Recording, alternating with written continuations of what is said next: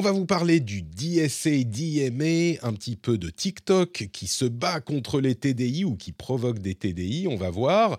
Et Amazon qui en veut toujours plus. C'est l'épisode numéro 527 et nous sommes en août 2023. C'est le rendez-vous tech.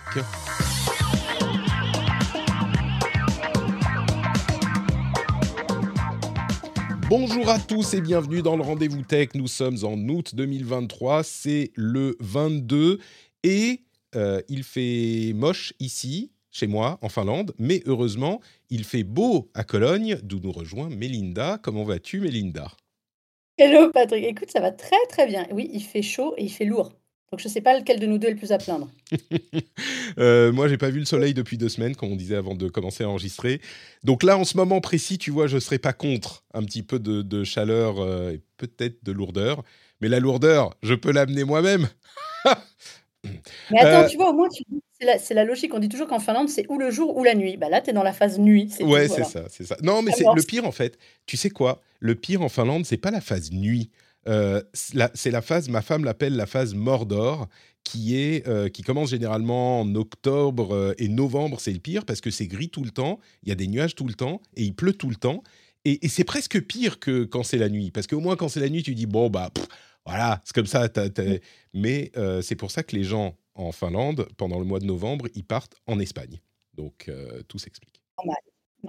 Et toi, tu es à Cologne donc pour la Gamescom, bien sûr. Tu en parleras dans multijoueur, euh, puisque c'est pour ça que tu y es, j'imagine. Hein.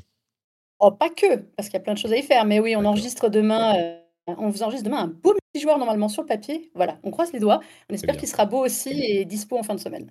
Très très bien. Oui, je comprends, c'est pour les currywursts aussi, c'est très important ça, il faut pas il faut pas les Essentiel. et on a également qui nous rejoint de Genève, c'est comme ça qu'on dit? Benoît Curdi. Salut Benoît, comment vas-tu? C'est bien ça, hein, c'est Genève. de Lausanne. Lausanne. Ah, de Lausanne. Oh Capitale olympique. Est-ce que j'ai fait, une, euh, j'ai fait une, euh, une, une bourde. Pardon. On sent l'ancien parisien, le mépris total de la province. Aïe, aïe, aïe, aïe. Non, écoute, super bien, tout va bien. Il fait aussi euh, beau et chaud ici. Et je me réjouis intensément du thème parce que j'aime parler de règlements. Et plus ils sont gros, et plus ils sont lourds, et plus j'aime ça. Et là, on est servi. Donc, je me réjouis. Tout à fait. On va essayer de, faire quand même, de tirer les, les, enseignements généraux, mais il y a quand même des petits éléments importants à noter. Et tu me disais, avant d'enregistrer, Benoît, que tu avais lu chaque alinéa euh, de chaque texte de loi. Donc, euh, tu vas pouvoir nous les détailler un par un. C'est parfait. Magnifique. Euh, je voudrais, avant qu'on se lance, remercier les auditeurs qui ont choisi de devenir patriotes. C'est un choix mais c'est aussi une vocation. Merci Julien D, Olivier Dussat, merci Neil Auberge, Evren, Statistical Space, Mathias Ferraga, Nolan Riboulet et merci aux producteurs Rémi X et Eric. Merci à vous tous de faire en sorte que le rendez-vous tech puisse exister. Rendez-vous sur patreon.com slash rdvtech pour vous aussi prendre, euh, mettre, comme on dit, euh, la cape, la, soutane euh, qui fera de vous des vrais participateurs et producteurs du rendez-vous tech. Merci à vous tous.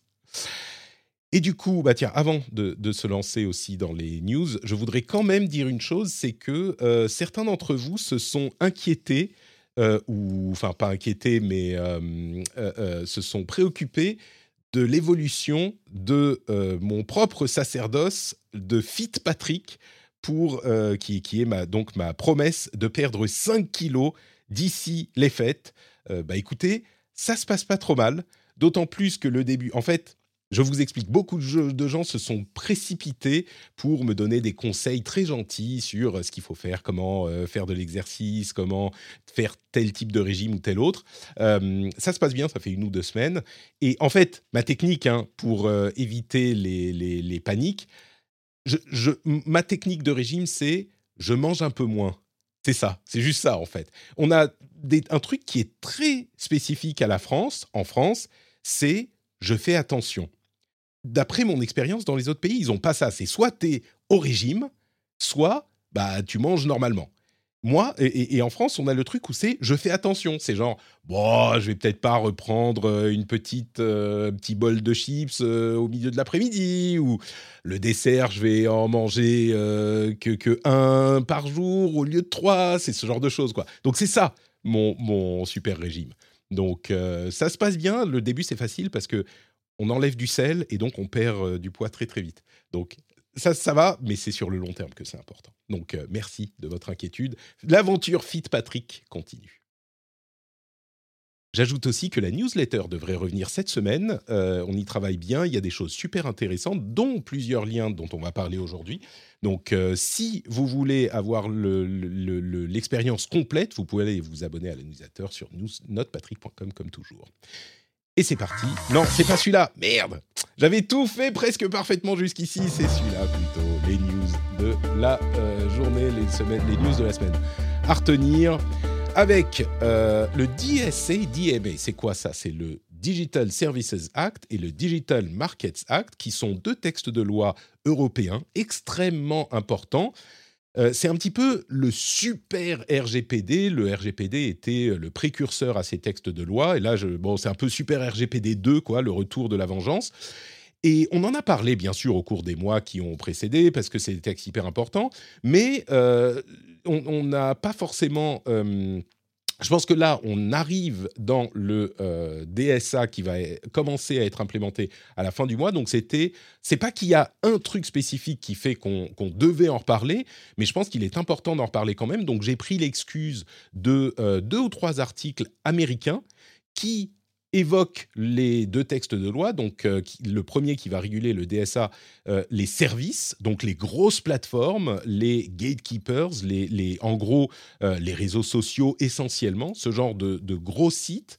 Et le DMA, DMA qui, gère les marchés, qui va gérer en gros les marchés et la gestion des monopoles dans la tech. Ensemble, on couvre un petit peu tous les problèmes qu'on percevait dans l'hégémonie des GAFAM et donc, la mise en place commence là, à la fin du mois d'août, euh, avec le DSA qui commence à s'appliquer. Ça prendra un petit peu de temps pour que tout se mette en place, hein, évidemment, mais les Américains commencent à y jeter un coup d'œil. Et j'ai trouvé ça assez intéressant, la manière dont ils en parlent et dont ils écrivent sur le sujet.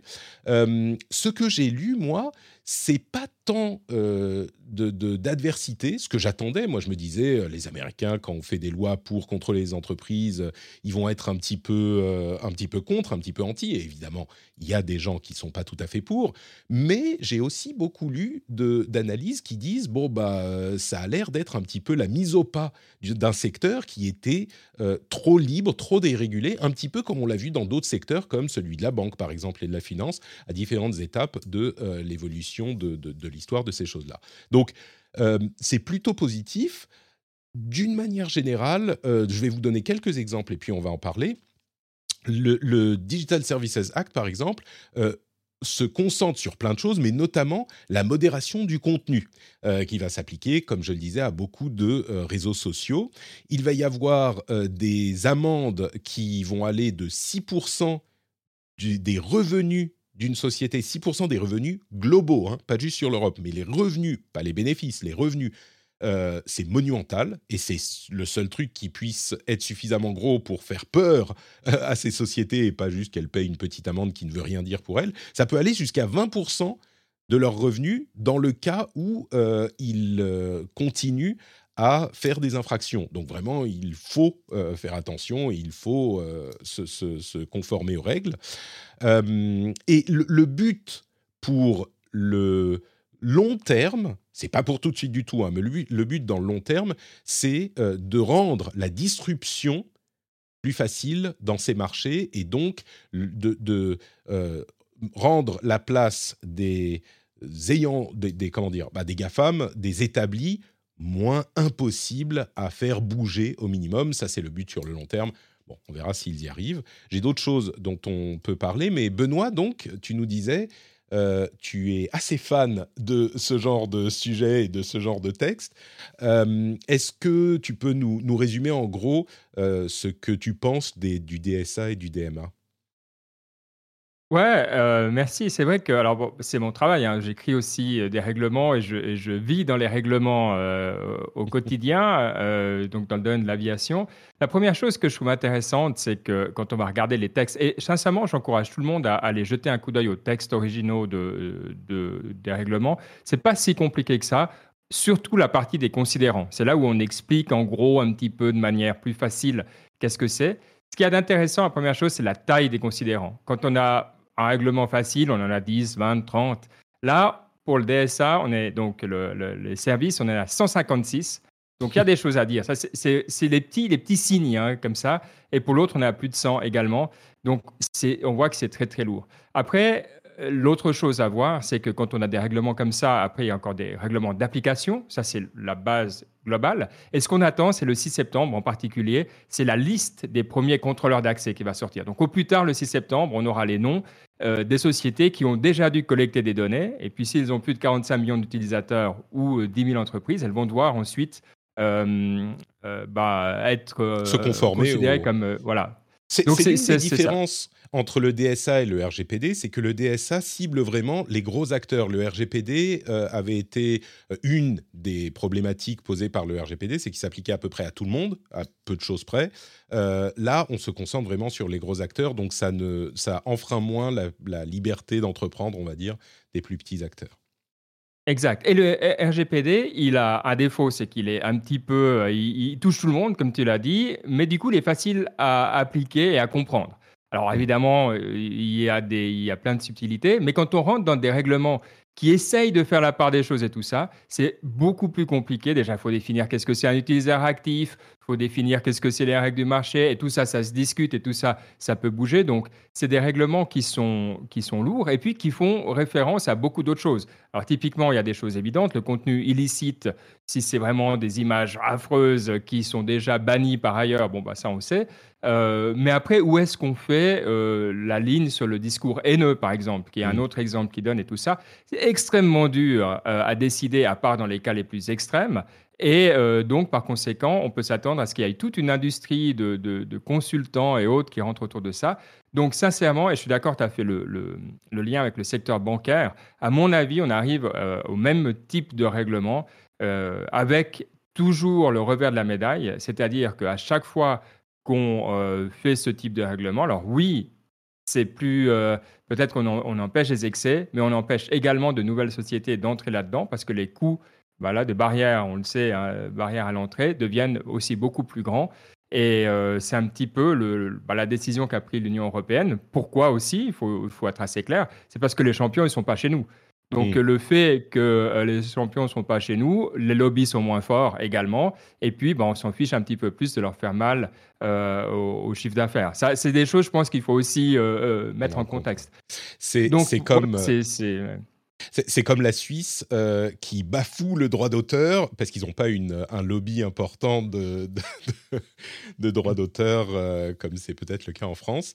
mais du coup, Mélinda, j'ai l'impression que euh, malgré toutes ces, toutes ces toutes ces objections légitimes qu'on peut faire au DSA et au DMA, j'ai l'impression que c'est pas trop mal reçu et on le voyait. Alors encore une fois, il y a des voix discordantes partout et surtout aux États-Unis, mais euh, les États-Unis qui sont concernés par ces lois aussi, puisque comme elles sont tellement ambitieuses, comme c'est le cas pour le RGPD, euh, elles seront peut-être appliquées globalement ou une partie sera appliquée globalement euh, et ça ne concerne pas que l'Europe. Mais j'ai l'impression qu'il y a beaucoup de gens qui disent oui bah il était peut-être temps quoi. Donc la fête est finie chez les chez les gafam ou commence à être fini.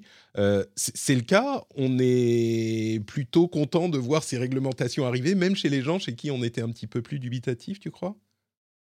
Il y a quelque chose qui est intéressant dans ce que tu dis, c'est que par exemple, le RGPD, évidemment, euh, quand ça a été lancé en Europe, euh, aux États-Unis, tu avais l'impression qu'on était vraiment les méchants, on allait empêcher tout le monde de vivre. les États-Unis, dès qu'ils avaient traversé l'Atlantique, ça allait être l'enfer pour eux.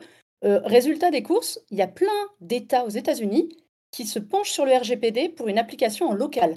Ça a inspiré des lois sur place dans, plein d'endroits. Donc finalement, euh, c'est pas une mauvaise chose. Ça n'a pas été une mauvaise chose. Ça va être pareil avec le DMA et le DSA. Euh, il y a quelque chose qu'il faut aussi expliquer, que c'est, si je me trompe pas, dites-moi, le DMA, c'est vraiment les GAFAM. Le DSA, ça va plus loin, en effet. Il y a beaucoup, beaucoup d'entreprises. Euh, quand on disait il y a plus d'une centaine d'entreprises, moi, je vois aussi un autre point important, c'est que surtout, ça va uniformiser les réglementations en Europe. Euh, quand on voit euh, la réception, euh, par exemple, les sanctions qui sont appliquées à certaines entreprises en France ou en Allemagne ou en Angleterre, ça va pas être la même chose. Parfois, on n'y comprend rien, on ne comprend pas pourquoi il y a une sanction d'un côté et pas de l'autre. Là, ça va être pour tout le monde, en fait, une espèce de bible commune. Et moi, je vois, surtout ça comme intérêt de, cette réglementation. On va tous parler la même chose, on va tous comprendre pourquoi une entreprise comme Facebook est sanctionnée hyper lourdement dans un pays et pas dans l'autre. Pourquoi est-ce que TikTok, ça pose problème là et pas ailleurs? Mmh. Parce que c'est ces entreprises-là qui sont visées par le DSA, hein. C'est vraiment toutes ces espèces de plateformes en ligne, plus que le DMA qui s'attaquait au portefeuille, en effet, des des GAFAM. moi, je trouve que c'est bien et je pense qu'en effet, dans le reste du monde, derrière, ça va faire, ça va faire boule de neige parce que c'est des réglementations qui donnent un cadre.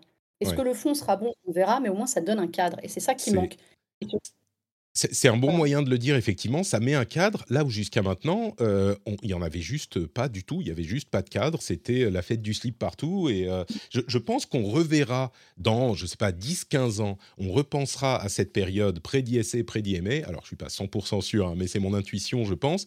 Et on se dira, mais comment on a pu juste laisser les choses se, se, dérouler avec autant euh, de, liberté pendant aussi longtemps. Bon, bien sûr, il fallait le temps de s'y intéresser, de comprendre, de voir comment ça marche, de comprendre les problèmes, et puis de légiférer, de, le faire euh, bien. On verra si c'est bien fait ou pas.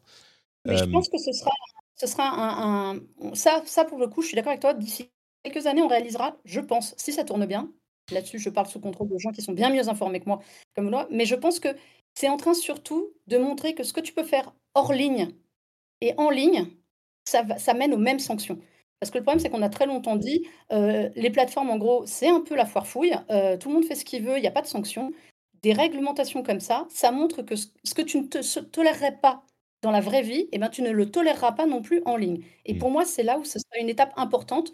On va le réaliser d'ici quelques années quand ce sera vraiment euh, devenu normal, en fait. Ouais. Alors on verra si on réussit effectivement à uniformiser les deux. Je pense que c'est ça sera pas et, c'est ce que disaient certains. Hein, c'est pas possible de vraiment punir autant quand on a euh, un minimum d'anonymat et puis une, euh, un foisonnement de, contenu et de messages. Mais au moins l'intention euh, d'avoir une, des, règles comparables, bah c'est quelque chose qui est dont on parle depuis longtemps, mais qui est en train d'être implémenté maintenant. Et on évoque beaucoup l'idée euh, de la modération et de, donc de cet angle euh, de ces deux lois, mais il y a aussi pour les marchés euh, la question de la libération de, des plateformes et des, de la concurrence. Et on a par exemple, alors je vais vous donner quelques exemples des choses qui vont devoir être implémentées et sur lesquelles travaillent certains des, des grands de la tech, euh, qui est donc dans l'article qui sera dans la newsletter, l'article du Wall Street Journal. Google est en train de travailler un choix de navigateur, un écran de choix de navigateur pour les smartphones, donc pour Android, première chose, donc choix du navigateur, puisque c'est un élément important de l'expérience d'accès à Internet. Apple, on le savait, est en train de travailler à la possibilité d'avoir euh, des apps installables sur iPhone en dehors de l'App Store, et même des apps euh, pardon, et même des App Store tiers qui seraient donc installables sur iPhone. Alors après, il y a la question de euh, la commission d'Apple qui pourra se discuter, mais au moins, il y a des sociétés comme Setup, que les utilisateurs de Mac connaissent peut-être, mais aussi Microsoft ou Epic, qui veulent avoir leur propre App Store sur iPhone, donc en dehors de l'App Store lui-même.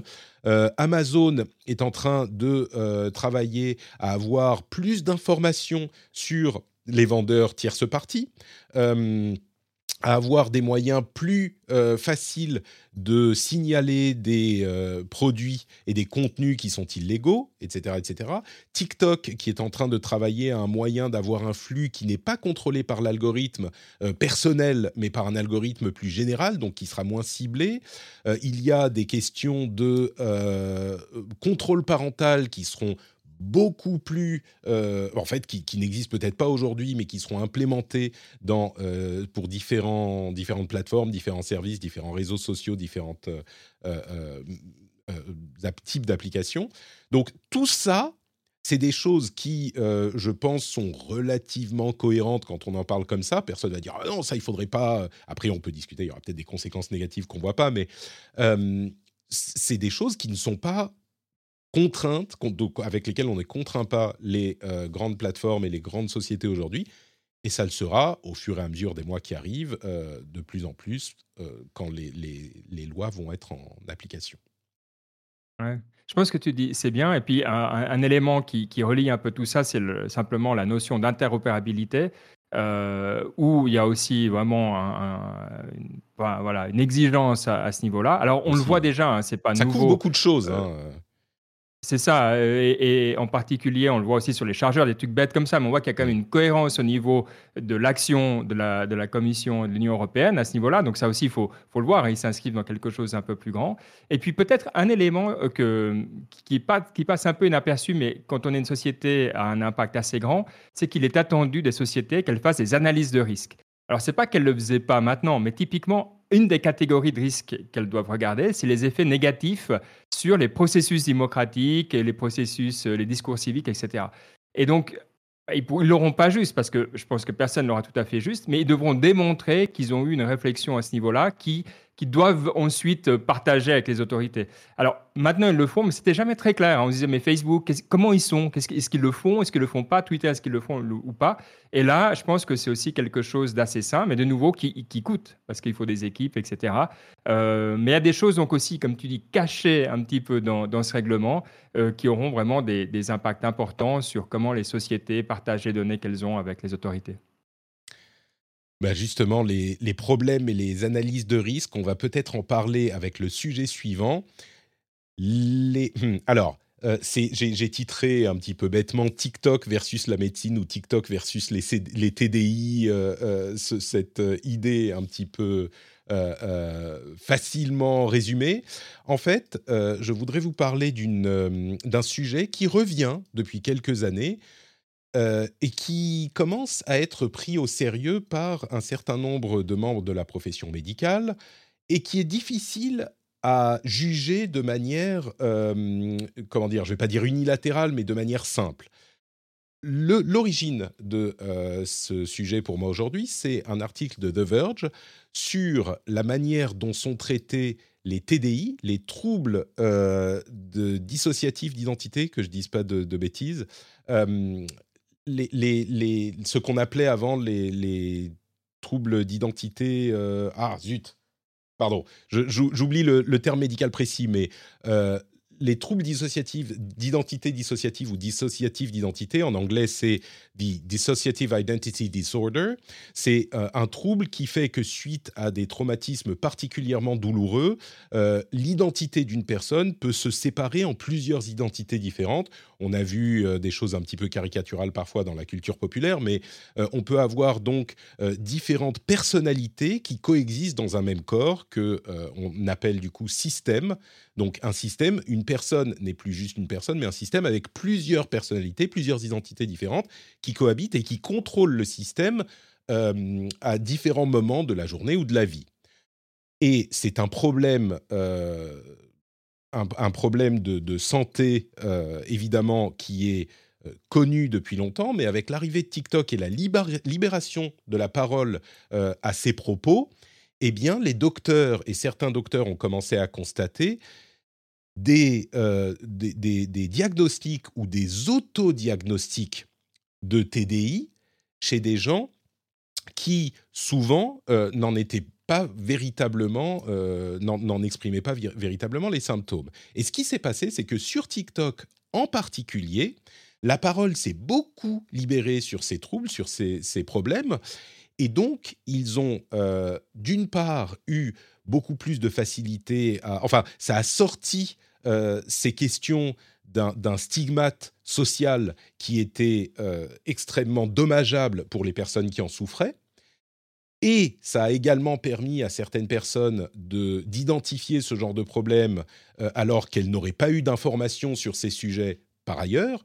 Mais en même temps, ce qu'on constate, ou en tout cas ce que constatent les professionnels de santé, c'est que ça peut provoquer chez des personnes qui euh, en sont, en particulier pendant l'adolescence, et qui en sont abreuvées, euh, l'idée soit de voir chez eux des problèmes comparables qui n'en sont en, fait pas, soit carrément de euh, simuler ce genre de problème et pour bah, se donner une, une, plus grande, je parle de ce, ce dont il parle dans l'article, hein, se donner une plus grande, comment dire, se rendre intéressant tout simplement, ou se donner une certaine identité, excusez la, la, la similarité, mais se donner une, une, un caractère intéressant pour leurs amis ou pour la société.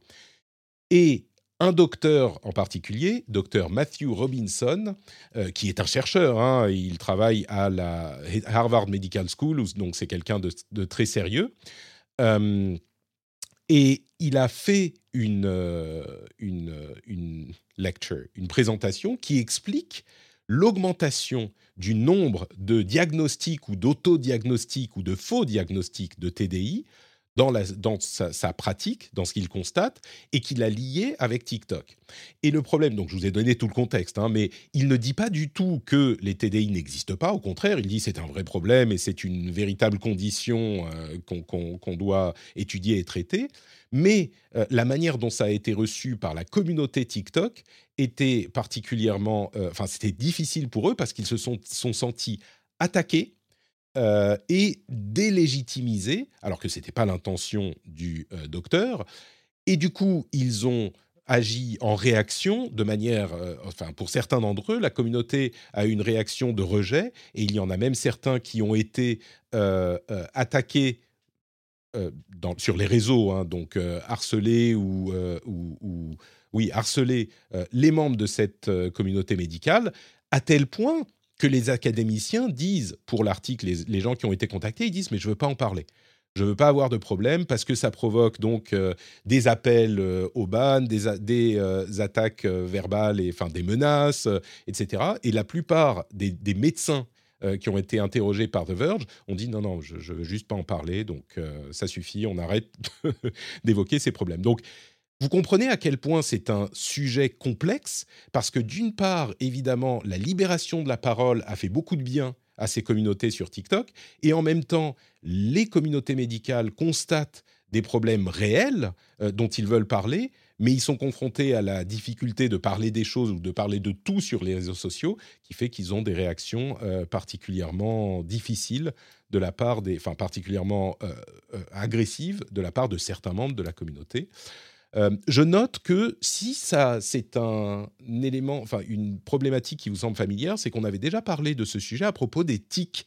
Il y a deux ans à peu près, il y avait eu un article là encore du, Wall Street Journal euh, qui parlait de la manière dont le fait euh, d'être en contact par TikTok avec des gens qui ont véritablement des tics, ou peut peut-être qu'on dit des tocs aujourd'hui, eh bien, ça provoquait en particulier chez des jeunes filles euh, l'émergence de tics chez elles aussi, alors qu'elles n'étaient pas a priori euh, sujettes à ce genre de problème avant. On a eu aussi la question sur les TDA euh, et les TDAH, donc ADHD, là aussi sur TikTok, dont parlait la BBC en mai dernier. Donc tout ça, ça fait que bah, on a cette euh, situation un petit peu particulière, difficile, où à la fois l'émergence de ces communautés sur TikTok, et on se focalise sur TikTok parce que c'est le plus populaire, euh, et c'est là que ces choses arrivent. Donc l'émergence de TikTok, euh, de ces communautés sur TikTok, amène de la visibilité à ces problèmes, et en même temps, ça peut en créer d'autres. Donc je ne sais pas si ça veut dire que c'est bien ou c'est pas bien. Est-ce qu'on peut avoir une conclusion simple en quelques mots? Je vous laisse maintenant la parole. non, non, on peut pas. Non, on peut pas. Moi, c'est un sujet que je trouve euh, important et euh, inquiétant. En fait, l'automédication, l'autodiagnostic sur mmh. TikTok, c'est un sujet qui revient extrêmement souvent. Euh, on sait qu'il y a. Enfin, ça montre aussi la force de TikTok, du réseau. C'est devenu une source d'information pour ce qui est bien, ce qui est pas bien. Paradoxalement à ça, c'est aussi un réseau sur lequel plus tu fais ton intéressant, plus tu fais de vues, plus tu fais parler de toi. Et tous les gens qui sont dessus sont en recherche de ça. On se retrouve là à la croisée des chemins de deux mondes qui ne devraient pas en fait euh, s'entrechoquer. C'est vachement bien parce qu'en effet, les gens qui sont atteints à chaque fois de problèmes de santé mentale, parce que c'est surtout ça, les problèmes sur TikTok qui sont mis en avant et qui derrière génèrent ce genre de, de, discussions et de soucis, euh, ça permet à des gens de s'exprimer, de sortir de leur, euh, comment dire, de leur solitude avec leurs problèmes et de montrer ce que c'est et de montrer quelque part la réalité de ce que vivent ces personnes-là. Et ça, c'est un fait, et ça, c'est hyper bien. Euh, les réseaux sociaux, pour ça, sont très bien. En revanche, on sait aussi que TikTok s'adresse à une cible adolescente, que c'est une période où, voilà, nous, on est plus vieux, on y est tous passés. Euh, c'est une période où tu peux être plus sensible à beaucoup de choses, où tu es en quête de toi-même, tu es en quête d'une vraie identité, en fait, sans trouble quelconque. Et donc, tu as besoin de t'exprimer, de sortir du lot, de te montrer. malheureusement, eh bien, il y a des gens qui se découvrent justement un signe distinctif différenciant en se disant, ben voilà, hop, pour le moment, euh, bah, les TDI, les TOC, les choses comme ça, c'est des gens, c'est heureusement quelque part une niche. Ben, je vais en faire partie parce que ça va me différencier de mon voisin. Et donc, comme tu dis, il y a des gens qui ont déclenché des TOC, qui ont déclenché des, troubles de l'attention. Pendant très longtemps, ça a été le trouble de l'attention. Alors là, sur TikTok, tout le monde soudainement souffrait de problèmes comme ça. Tu sais, tu as eu le, cas de la précocité aussi. Soudainement, tous les gosses étaient précoces, étaient des, mmh. hauts potentiels et tout. Euh, pour moi, l'être et avoir une fille qui l'est, c'est un truc qui n'est pas drôle en fait. Mmh. C'est pas euh, un signe distinctif euh, particulièrement cool dans cette société. Donc ça sert à rien de trouver que c'est un, truc pour se vanter. Eh ben, soudainement, les gens le devenaient tous. Tu avais l'impression qu'il y avait une densité, une proportion, alors que c'est 0,5 à, 0, à 3% de la population. Et là, eh ben, je trouve que c'est dangereux. Et dès qu'un médecin, donc quelqu'un dont c'est c'est le fond, le, métier, quoi, qui bosse là-dessus, dit attention, TikTok là-dessus c'est dangereux. Ils se prennent tous des salves de critiques, alors que justement, au contraire, ça devrait éclairer le sujet et dire aux gens mais ne vous amusez pas à être, avoir des problèmes de santé mentale, ce n'est pas drôle en fait. Mais peut-être que ces chercheurs-là, ben, faut qu'ils aillent faire leur conf sur TikTok et on les écoutera. Mmh. je, crois, je crois que c'est une conclusion euh, assez juste. Euh, peut-être que, euh, ah, évidemment, qu'ils peuvent faire leur présentation dans les, euh, dans les universités, dans les colloques de médecine, mais le plus important, c'est peut-être d'aller donner leurs explications sur TikTok directement. Oui, c'est pas faux. Le mec, il est harcelé, il est obligé de retirer ses vidéos quand même. Enfin, mmh. est-ce que tu vois le, le, comment ça dire le, partage d'informations médicales s'arrête là où la censure de TikTok démarre? Moi, je trouve ça mmh. hyper dangereux en fait. Ouais, ouais. Et, quand on disait il y a des gens qui se sont créés euh, ces personnalités euh, artificiellement, euh, c'est pas juste on dit oh il y a des gens qui font n'importe quoi. Il y a certains comptes TikTok qui sont très suivis dont une personne disait qu'elle avait un TDI et s'était inventé donc des personnalités effectivement différentes. il, disait qu'elle était un système et euh, il, a révélé, il a révélé il y a pas longtemps que en fait, euh, bah, c'était pas le cas, c'était pas vrai. Euh, il l'avait fait pour avoir de l'attention, parce que je peux tout à fait 100% imaginer que quand on est ado, tu vois, tout à coup, on, s'intéresse à toi, et t'es un petit peu timide et machin, complètement l'imaginer. Et il disait maintenant, je suis dans une situation qui est qui est bizarre parce que je, enfin, et, problématique parce que je comprends la gravité de ce que j'ai fait, mais en même temps, j'ai une audience qui est intéressée par ces sujets et, et je me dois de euh, faire le bien euh, aussi bien que possible et donc informer et faire de la pédagogie, etc., sur ces sujets-là, alors que j'ai été un, fraudeur sur, sur le sujet. C'était.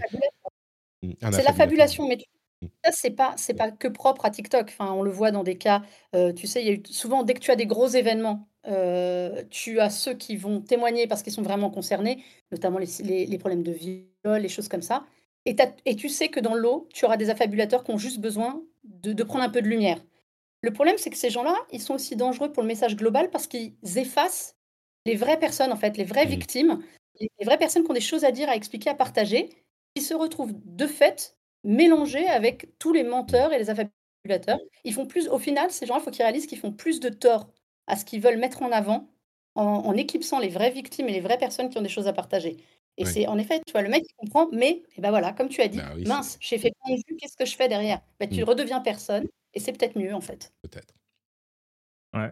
Parce que, bon, Patrick, j'ai bien vu que tu voulais ne plus parler du règlement, mais. mais euh, Vas-y, non, mais il y, a, le de, longues heures, de longues heures devant nous pour en parler. Donc, euh, non, mais je pense qu'on parlait des analyses de risque. Alors, je n'ai pas pris cet exemple-là, mais un des, un des exemples euh, des, des, catégories aussi qui sont couvertes, c'est les conséquences négative sur le bien-être physique et mental des personnes.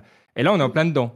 Et là, c'est là où on va dire, alors, à votre avis, est-ce que ça, ça doit tomber sous le coup du règlement? C'est-à-dire que TikTok doit prendre toutes les mesures quand on se rend compte que quelqu'un ment ou que quelqu'un voilà, euh, s'invente quelque chose qui, qui, peut ensuite créer des vrais problèmes à d'autres personnes, et en particulier sachant que les mineurs sont spécialement protégés, évidemment, et c'est une très bonne chose.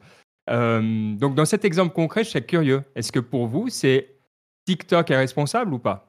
Vous êtes maintenant juge à, l'Union européenne. je crois que l'important, le, euh, et, ça peut vraiment dériver et déraper, et beaucoup de gens vont dire, ah oui, mais tu te rends compte, s'il se passe ça et s'il se passe ça, euh, le, ça veut dire que le gouvernement peut décider que, et euh, ça peut être dangereux. Et je suis d'accord. Mais l'alternative, c'est de ne rien faire. Et je crois que l'important là, c'est pas de se dire qu'est-ce qui va se passer dans le cas extrême où tout va déraper, mais l'important est de se concentrer sur l'idée que euh, il faut être raisonnable autant que possible. Et contrairement à ce qu'on pourrait penser, généralement, notre système fonctionne de manière relativement raisonnable, si on ne regarde pas que les exceptions.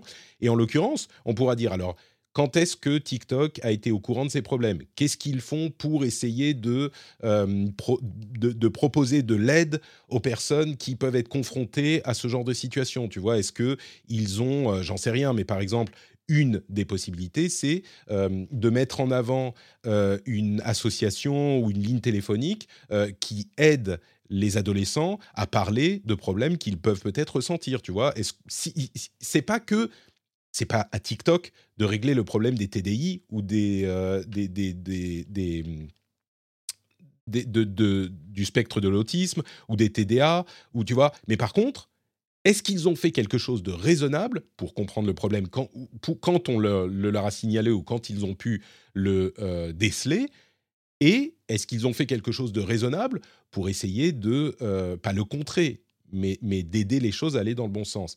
L'idée, c'est pas de régler les problèmes. L'idée, c'est est-ce que tu as fait quelque chose de raisonnable dans ton rôle Et c'est ça qu'on voudrait. Et pas qu'il soit complètement dédouané de toute responsabilité pour tout. Tu vois Donc... Mais TikTok n'est pas médecin. Ouais. TikTok n'est pas médecin. C'est pas son rôle de dire euh, oui ou non. En revanche, je pense que à l'instar de ce qu'a fait Google aussi avec YouTube, avec les vidéos autour de la médecine, ils ont des warnings à mettre. Euh, à expliquer. Le problème, c'est que là, à chaque fois qu'il y a ces sujets-là, on ne les entend pas. Ils ne réagissent pas, ils ne disent rien, ils ne prennent pas de mesures, ou alors comme tu dis, ils vont peut-être mettre en avant soudainement un compte officiel. Toi, ils faisaient ça à un moment, ils mettaient les comptes euh, des associations en avant. En fait, plus pour se donner bonne conscience que pour une vraie réponse. Sauf qu'on a ce problème extrêmement récurrent, comme tu l'as dit, qui revient très souvent sur TikTok, de ce système d'autodiagnostic qui fait plus de ravages qu'il ne met en avant vraiment les problèmes. Donc, à un moment, il va falloir. Est-ce qu'il faut une réglementation pour ça? Bah écoute, peut-être oui. Et surtout, la réglementation, comme je disais tout à l'heure, ce sera la même partout. Donc, ça, pour moi, c'est bien parce que ça va faire une réaction à grande échelle. Mmh. Mais, mais, je pense que c'est un bon exemple où, et comme vous le dites, on, voit que comme comme c'est dur de prendre position, et c'est pour ça que ça va être. C'est pas des choses qui vont se régler comme ça. Il va falloir aller très profondément dedans, et c'est une bonne chose. Hein. Ça va nous amener à y réfléchir, et puis après à se dire voilà, est-ce que c'est du type de contenu aussi qui est adapté à certains publics? Euh, Et on voit alors. Euh, vous savez maintenant, euh, je pense que vous en avez parlé, euh, euh, mais aussi les, règlements sur l'accès au contenu pornographique et le contrôle de l'âge, ça a un vrai effet. On peut aimer ou pas, mais il y, a un impact qui est vrai. Est-ce qu'on doit faire ça dans d'autres domaines parce qu'ils sont tellement sensibles? Est-ce qu'on est prêt à, 12 ans ou à je sais pas quel âge à, avoir ce genre de contenu? C'est des questions maintenant voilà, qui, qui arrivent. et bon, qui vont pas se régler d'un coup, mais c'est vrai que je trouve que c'est très bien de les avoir je crois que se poser la question est très important, effectivement. Et puis, l'important aussi, c'est qu'il n'y a pas une réponse pour tout. Euh, sur, la question de, l'âge pour l'accès au contenu pornographique, par exemple, on en a parlé dans l'émission à de nombreuses reprises. Euh, l'intention, surtout quand, on n'est pas confronté à ces problèmes, je pense qu'on s'en rend pas compte, mais euh, l'intention est particulièrement louable, surtout quand on parle aux experts de la psychologie des jeunes qui se rend compte que effectivement des jeunes très très jeunes sont confrontés, enfin visionnent ce genre de contenu et que ça peut avoir un effet néfaste sur euh, leur santé euh, psychologique et puis leur euh, leur relation à, leur relation au, sexe et à leurs camarades. Et donc il y a un problème, oui. Ensuite, comment est-ce qu'on va le régler?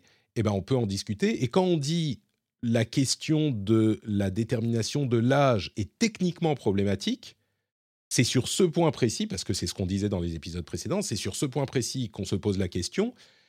Mais, je crois que si on réussit à trouver une solution à ce point de comment on va déterminer l'âge, bah oui, pourquoi pas, allons-y. Après, faut trouver une solution, et c'est pour ça qu'on se, qu'on, se préoccupe de cette question parfois, pas pour le principe de euh, trouver un, moyen de bloquer l'accès aux, aux, adolescents de moins de 18 ans.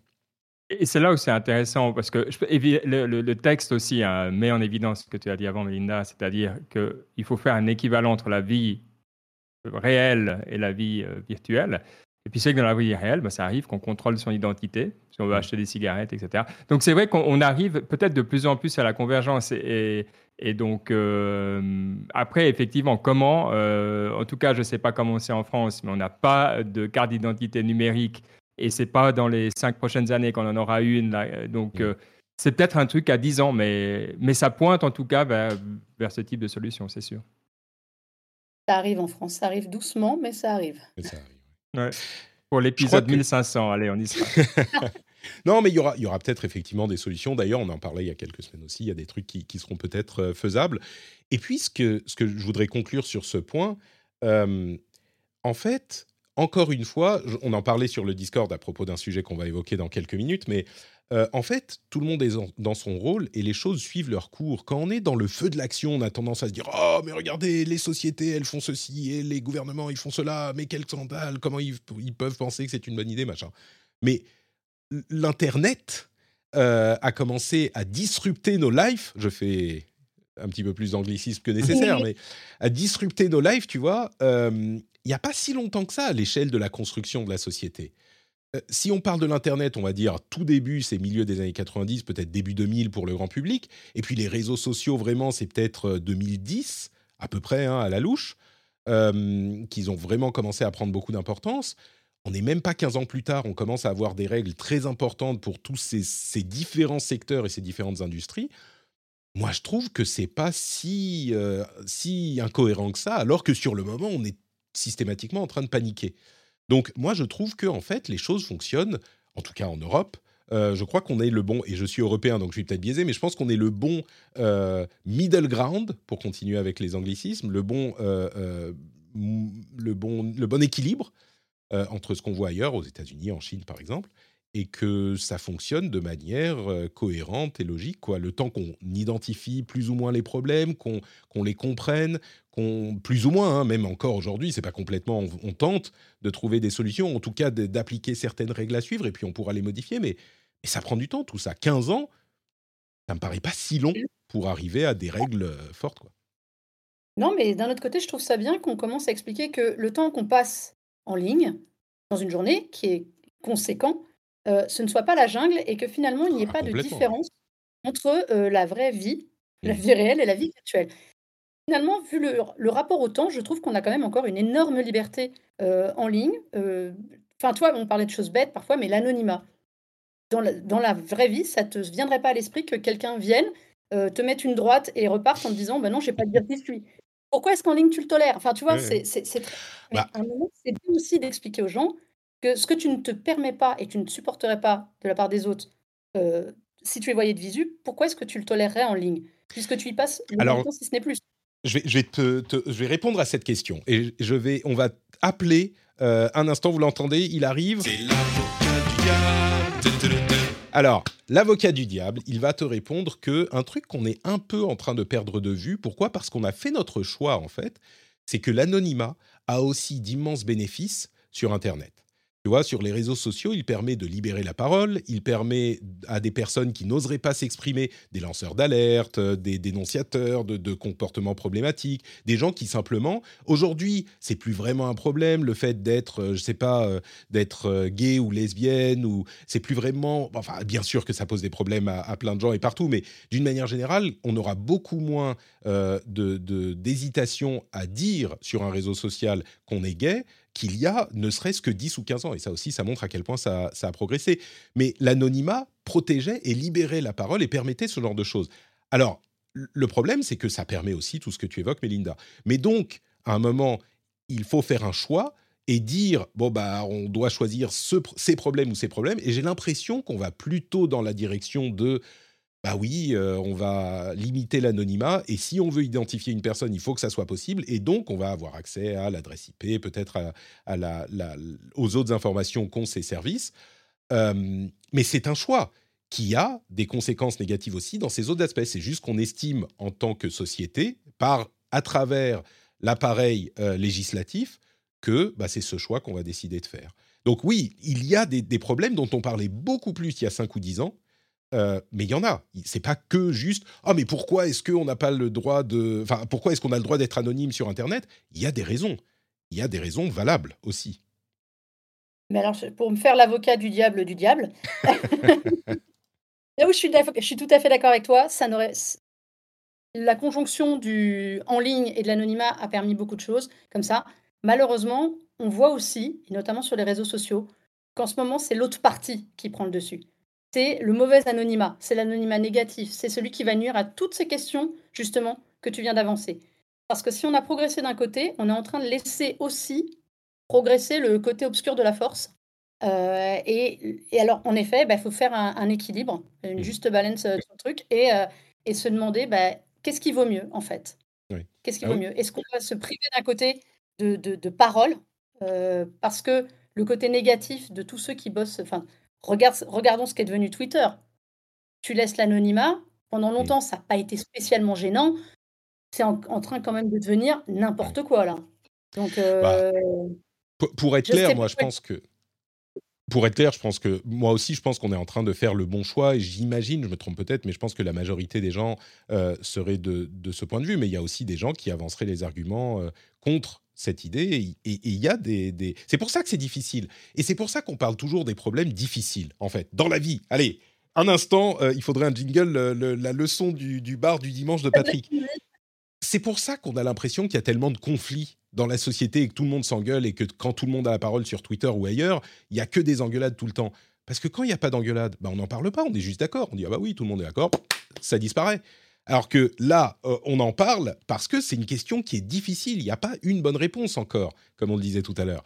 Donc euh, oui, il y a, y a deux choix possibles et je crois aujourd'hui, moi, si on devait si on instaure le patrixme euh, dans, la société, au moins dans l'UE, peut-être pas dans le monde, mais dans la société, moi je dirais, bah oui, je fais le choix, Patrick a toujours raison, je fais le choix que l'UE est en train de faire, et le DSA-DMA, ça me semble aller dans la, bonne direction. Donc euh, je ne ferai pas le choix, moi, de continuer à préserver l'anonymat absolu sur Internet, même si on a commencé à grignoter déjà, malgré les problèmes que ça posera par ailleurs, et dont on pourrait parler, et peut-être que dans 5 ans ou 10 ans, on se réveillera, on se dira, mais vous vous rendez compte euh, parce qu'aujourd'hui, faire partie de la communauté LGBT, c'est plus aussi problématique qu'avant. On commence à libérer la parole sur les questions de neurodivergence. Euh, euh, on commence à libérer la parole beaucoup plus sur les questions d'ethnie et de race. Mais peut-être qu'il y aura d'autres problèmes dans 5 ans ou 10 ans et on se rendra compte, mais, on ne peut pas. Voilà, il y a des gens qui sont retrouvés, qui sont machins. oui, c'est possible. Et c'est pour ça qu'on dit il n'y a pas une seule bonne réponse. Mais on prend ce risque parce qu'on estime que c'est la meilleure solution à adopter aujourd'hui. Il y a un travail sur la parole à faire, en fait. Mais ça, j'ai envie de te dire, c'est dans la, le côté réel de la vie, plus que virtuel. mais sur la liberté de parole, parce qu'aujourd'hui, tous ces sujets, ils sont simples, parce que tu t'es créé des grosses communautés. Il y a aussi ça, il y a un effet de, de, meute, quelque part, qui fait que tu parles beaucoup plus simplement des sujets qui sont devenus, plus pour moi, plus que des sujets de société. De fait, c'est des sujets de société, mais des sujets où tu n'es pas tout seul. Et on est dans une, dans une société qui est quand même extrêmement euh, bilatérale, dirons-nous. C'est es pour ou tu es contre. Donc, à partir du moment où tu es, contre, tu peux parler parce que tu vas trouver un clan. Le mmh. problème, c'est l'émergence des nouveaux sujets. Et c'est là où, en effet, peut-être que l'anonymat va être plus préjudiciable, l'absence d'anonymat, pour des gens qui mmh. vont parler d'autres sujets à venir et où ils sont pour le moment tout seuls. C'est ça, c'est ça. Bon, écoutez, on verra, on continue notre chemin. De toute façon, toutes ces choses-là ne sont pas le, le, la destination finale. Hein. C'est, euh. Ça peut tout, tout peut être modifié, tout peut être changé. Et parlons un tout petit peu d'Amazon comme troisième sujet euh, du moment. Entre parenthèses, euh, tous les articles euh, que j'ai évoqués, je vais les mettre dans la newsletter avec des petits résumés ou des liens. Donc, si ça vous intéresse d'aller voir un petit peu plus sur ces questions de TIC, sur les TDA, sur les TDI, et même une vidéo excellente de Sabine Hasenfelder, zut, Sabine Hassenfelder, voilà, qui fait des, études scientifiques sur différents sujets. Elle parle beaucoup de physique euh, des particules, mais aussi euh, d'autres sujets dans lesquels elle va étudier la littérature scientifique et académique sur ces sujets. Elle en a fait une vidéo sur la, crise de santé mentale qu'on connaît dans le monde. Et elle en tire des conclusions qui sont moins alarmistes que ce qu'on pourrait penser. C'est le genre de choses que j'aime bien, mais qui sont concrètes et réelles sur les problèmes qui existent. Donc euh, tout ça sera dans les notes, la, dans la newsletter, donc vous pouvez aller voir ça. Tout comme certains articles sur Amazon, ce troisième sujet, qui continue à pousser le bouchon à un niveau qui commence à faire un petit peu, un petit peu mal. En fait, il semblerait que Amazon soit sous le microscope de la FTC, donc l'autorité de la concurrence aux États-Unis, et que euh, ce qu'ils sont en train de faire, c'est ils se disent bon bah puisqu'ils vont de toute façon euh, lancer des procédures contre nous, bah on n'a qu'à y aller parce que va, ça va nous tomber sur la tête de toute façon, et donc on n'a qu'à y aller encore plus parce que ça va rien changer.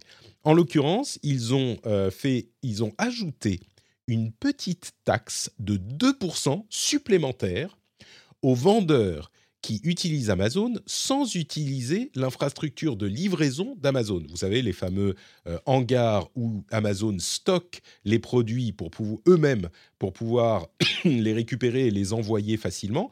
Eh bien, les vendeurs qui n'utilisent pas cette infrastructure, donc qui font les envois eux-mêmes, auront désormais une taxe de 2% supplémentaire sans vraiment d'explication, ils disent oui, c'est pour aider à euh, combler le, déficit, enfin pas le déficit, mais les frais qu'impose euh, ce genre euh, de, différenciation entre les systèmes. Et en gros, il y a aussi une question de livre à laquelle on va venir, mais à cette occasion, donc j'en ai lu un petit peu plus sur Amazon et je suis tombé sur un chiffre qui m'a choqué, choutré choqué et outré, vous connaissez les, dialogues, le, vocabulaire du patrixme, j'ai été choutré d'apprendre que Amazon récupère désormais 50% des revenus de leurs vendeurs. Entre alors les coûts euh, pour les frais de livraison, les coûts pour la pub obligatoire, etc., euh, etc. Et ils ont entre parenthèses 40% des ventes de livres aux États-Unis. Hein, on parle des États-Unis. Euh, 40% des ventes de livres et 80% des ventes de livres numériques, ce qui conduit d'ailleurs euh, la Guilde des auteurs et la Guilde des vendeurs de livres aux États-Unis et d'autres organisations à euh, investiguer le monopole d'Amazon euh, sur ces sujets. Et entre parenthèses, il commence à y avoir énormément de livres générés par IA qui sont disponibles sur Amazon sous le nom d'auteur existant, et on se dit oui, mais au moins les commentaires, euh, ça va pouvoir euh, euh, nous, nous, indiquer qui est vrai et qui n'est pas vrai. Sauf que les commentaires aussi commencent à être pleins de faux commentaires générés par IA. Donc c'est, enfin bref, ça c'est les conséquences de l'IA, mais d'une manière générale, sur Amazon et cette histoire de 50%, alors c'est une catégorie de vendeurs, mais j'ai été choutré, et puis ensuite, je me suis dit, mais attends, en fait, Amazon te propose la devanture de magasin, le moteur de recherche pour qu'on trouve tes produits, l'infrastructure de livraison pour livrer tes produits. Donc en fait, toi, tu n'as rien à faire, quasiment, à part produire le produit, mais tu n'as rien à faire. Ils te trouvent tes, acheteurs, ils te font le processus de, paiement et euh, la livraison, et tu récupères 50% du prix final. Est-ce que c'est si mauvais que ça? Pour, Sur les plateformes numériques, comme l'App Store, le PlayStation Store ou ce genre de choses, ou Steam, euh, bah, la plateforme récupère déjà 30%. Donc là, est-ce que 50% avec tout ce travail en plus, c'est véritablement un problème ou est-ce que c'est normal? Je sais plus. Je suis, j'étais choutré et puis je suis redescendu. Maintenant, je sais plus. Benoît, mmh. dis-moi quoi penser. Non, ce qu'il y a d'intéressant, c'est les mouvements de balancier. Hein. Si on regarde un peu en arrière, on parlait de vie réelle avant à un moment, eh évidemment, on allait dans les magasins puis on comparait les prix euh, avec le, online. Et puis maintenant, on ne le fait plus. Pourquoi? Parce que les prix, c'est les mêmes. Et puis, évidemment, les, les, personnes qui vendaient se sont détournées des magasins parce qu'elles se sont dit, mais bon, si je le vends directement, finalement, ben, je me fais la marge moi-même et donc c'était beaucoup plus intéressant pour eux. Mais même s'ils gardaient le même prix, ils ne profitaient pas pour casser les prix, mais voilà, ils profitaient de garder leur marge. Et puis là, on se, retrouve finalement, on se disait, ah bah, j'ai pu enfin me détourner des magasins physiques pour être libre. Et puis on se retrouve euh, un petit peu au point de départ. Et, je ne serais pas étonné, alors il faudrait voir quelqu'un qui connaît, mais qu'on se retrouve finalement avec exactement la même réduction sur la marge quand on est euh, chez Amazon que comme on était à l'époque euh, mmh. chez Carrefour ou qui vous voulez. Et donc peut-être que voilà, c'est les lois de la nature. peut-être peut-être qu'on garde plus chez Amazon malgré cette histoire de 50%. Je suis pas sûr que Carrefour, avec tous les frais en plus que ça implique, peut-être la marge de Carrefour, qui a une puissance importante aussi. Peut-être. C'est ça, mais c'est finalement, bah, on, revient, on est un petit peu captif parce qu'évidemment, bah, sinon, on, doit investir dans des publicités euh, ailleurs, etc. ouais, c'est, je pense que c'est peut-être quelque chose où on ne peut pas échapper. De nouveau, euh, bah, alors c'est évident qu'Amazon, ça sera un de ses contrôleurs d'accès. À quel point euh, il y a de l'abus je pense qu'il y a quand même beaucoup de gens qui sont de cet avis-là. Euh, je ne sais pas personnellement, mais je pense qu'il y a assez de personnes qui regardent Et je m'attends quand même à ce qu'il y ait des changements au niveau d'Amazon dans les années à venir, au niveau réglementaire de ce qu'ils peuvent faire. Et aussi de mm. comment ils se subventionnent à l'interne avec AWS. AWS. Je ne sais pas dans quelle langue le dire. mais, AWS, oui, effectivement, c'est ça. exactement. Quoi. Donc, en tout cas, c'est clair que autant que je peux, euh, j'essaye d'aller, pour les marques que j'aime bien, j'essaye d'aller directement acheter sur leur site mmh. pour éviter ça, mais c'est pas un geste c'est pas un geste citoyen. J'en suis pas super fier, mais disons c'est juste pour dire que je me rends compte de, ça et que j'essaye d'éviter. J'ai une question moi sur les 2%, parce que j'étais passé à côté de cette info, mais vraiment je me souviens d'avoir lu quelque chose il y a une dizaine de jours, peut-être que tu en as déjà parlé Patrick, qui pourrait aussi aller un peu là-dessus c'est que Amazon a un souci actuellement, c'est qu'il y a des gens lambda comme nous, euh, plus aux États-Unis, qui reçoivent chez eux un nombre conséquent de retours clients, alors qu'ils ne sont pas du tout vendeurs euh, Amazon ou autres. En fait, il y a une nana qui témoignait, je ne sais plus sur quel média, je crois que c'est peut-être le Washington Post, ou je sais pas, j'ai lu ça. En fait, elle expliquait que ces dernières semaines, elle avait reçu une cinquantaine de paquets de clients en retour. Et en fait, c'est des vendeurs qui sont souvent en Asie, qui ne, veulent, qui ne veulent pas payer les frais retour, donc qui mettent des fausses adresses de retour des gens lambda parce qu'ils ne veulent pas passer par les infrastructures Amazon. Et donc forcément, la personne qui reçoit ça, qui ne sait pas quoi en faire, bah, son réflexe, c'est de se tourner vers Amazon. Bien sûr. Pour dire, euh, vous êtes gentil, j'en fais quoi? Et donc il y a comme ça plein de gens aux États-Unis qui se retrouvent à recevoir des paquets Amazon qu'ils n'ont absolument pas commandés. parce qu'en fait, les vendeurs chinois ne veulent pas euh, remboursent les produits, mais ne veulent pas payer les frais en fait, sur retour. Et donc, je me dis que, tu vois, ce 2% pour taxer des gens qui ne veulent pas des infrastructures, bah, peut-être qu'aussi. Ah bah c'est bien nécessaire, c'est bien nécessaire. Tu vois, Amazon a besoin de 2% en plus pour, euh, pour euh, gérer ce genre de problème, clairement. Derrière, c'est Amazon qui, fait, qui envoie chez la personne, euh, en gros, un système, je suppose si c'est un vendeur ou je ne sais quoi, qui va récupérer tous les colis, les récupère dans son entrepôt pour les détruire. Donc Autant l'envoyer à quelqu'un. On nous dit dans la chatroom qu'ils ont déjà eu le, problème, euh, quelques colis qui n'avaient pas été demandés, qui sont arrivés chez lui. Et en fait, les vendeurs mettent des adresses complètement au hasard chez les gens qui prennent en gros, euh, alors je vais dire dans l'annuaire, ça fait vieille, euh, ça fait vieille de faire ça, mais des adresses au pire pour adresse de retour, c'est extraordinaire. C'est comme quand tu te crées un compte euh, sur un service américain, tu sais, qu'il te faut une adresse aux États-Unis, tu mets un peu n'importe quoi et euh, 90210, tu sais, c'est ça que tu vas mettre. Qui n'est pas Beverly Hills? Alors moi, j'ai tout le temps 90210. Qui ne met pas ça? Je pense que c'est peut-être aussi le test de l'âge. Hein. Si assez vieux, tu mets Beverly Hills. Je pense qu'il y a des gens qui, qui, qui, écoutent quelques-uns, tu sais, les, les, quelques-uns qui se disent de, mais de quoi ils parlent? 902, c'est quoi? Les Hauts-de-Seine. Il doit y avoir des centaines de millions de personnes qui vivent à Beverly Hills. C'est impressionnant. Quoi. Eh bien, écoutez, euh, on va continuer les discussions avec des sujets un petit peu plus rapides, mais avant ça, j'aimerais vous rappeler une chose extrêmement importante, c'est que quand vous entrez chez vous, vous mettez les clés dans un bol, et quand vous mettez les clés dans votre bol, ça fait cling, et quand ça fait cling, vous pensez à Patrick, et quand vous pensez à Patrick, quand vous êtes arrivé chez vous, vous allez sur votre ordinateur, vous allez sur patreon.com rdvtech, et vous regardez l'incroyable Patreon qui est disponible à tout le monde. Tout le monde peut devenir patriote. Et oui, cette vie de rêve est euh, possible pour n'importe qui pour une somme modique, un petit euro par épisode. Qu'est-ce que c'est un euro? C'est bon, c'est un euro, ça fait quoi? Un croissant. Euh, Je vous encourage une fois par semaine à manger un croissant en moins. Embarquez-vous avec moi, avec Fit Patrick, dans cette aventure euh, de, de, perte de poids et de vie saine et faites d'une pierre deux coups, filez-moi 7 euros au lieu de le mettre dans votre croissant. Comme ça, tout le monde y gagne.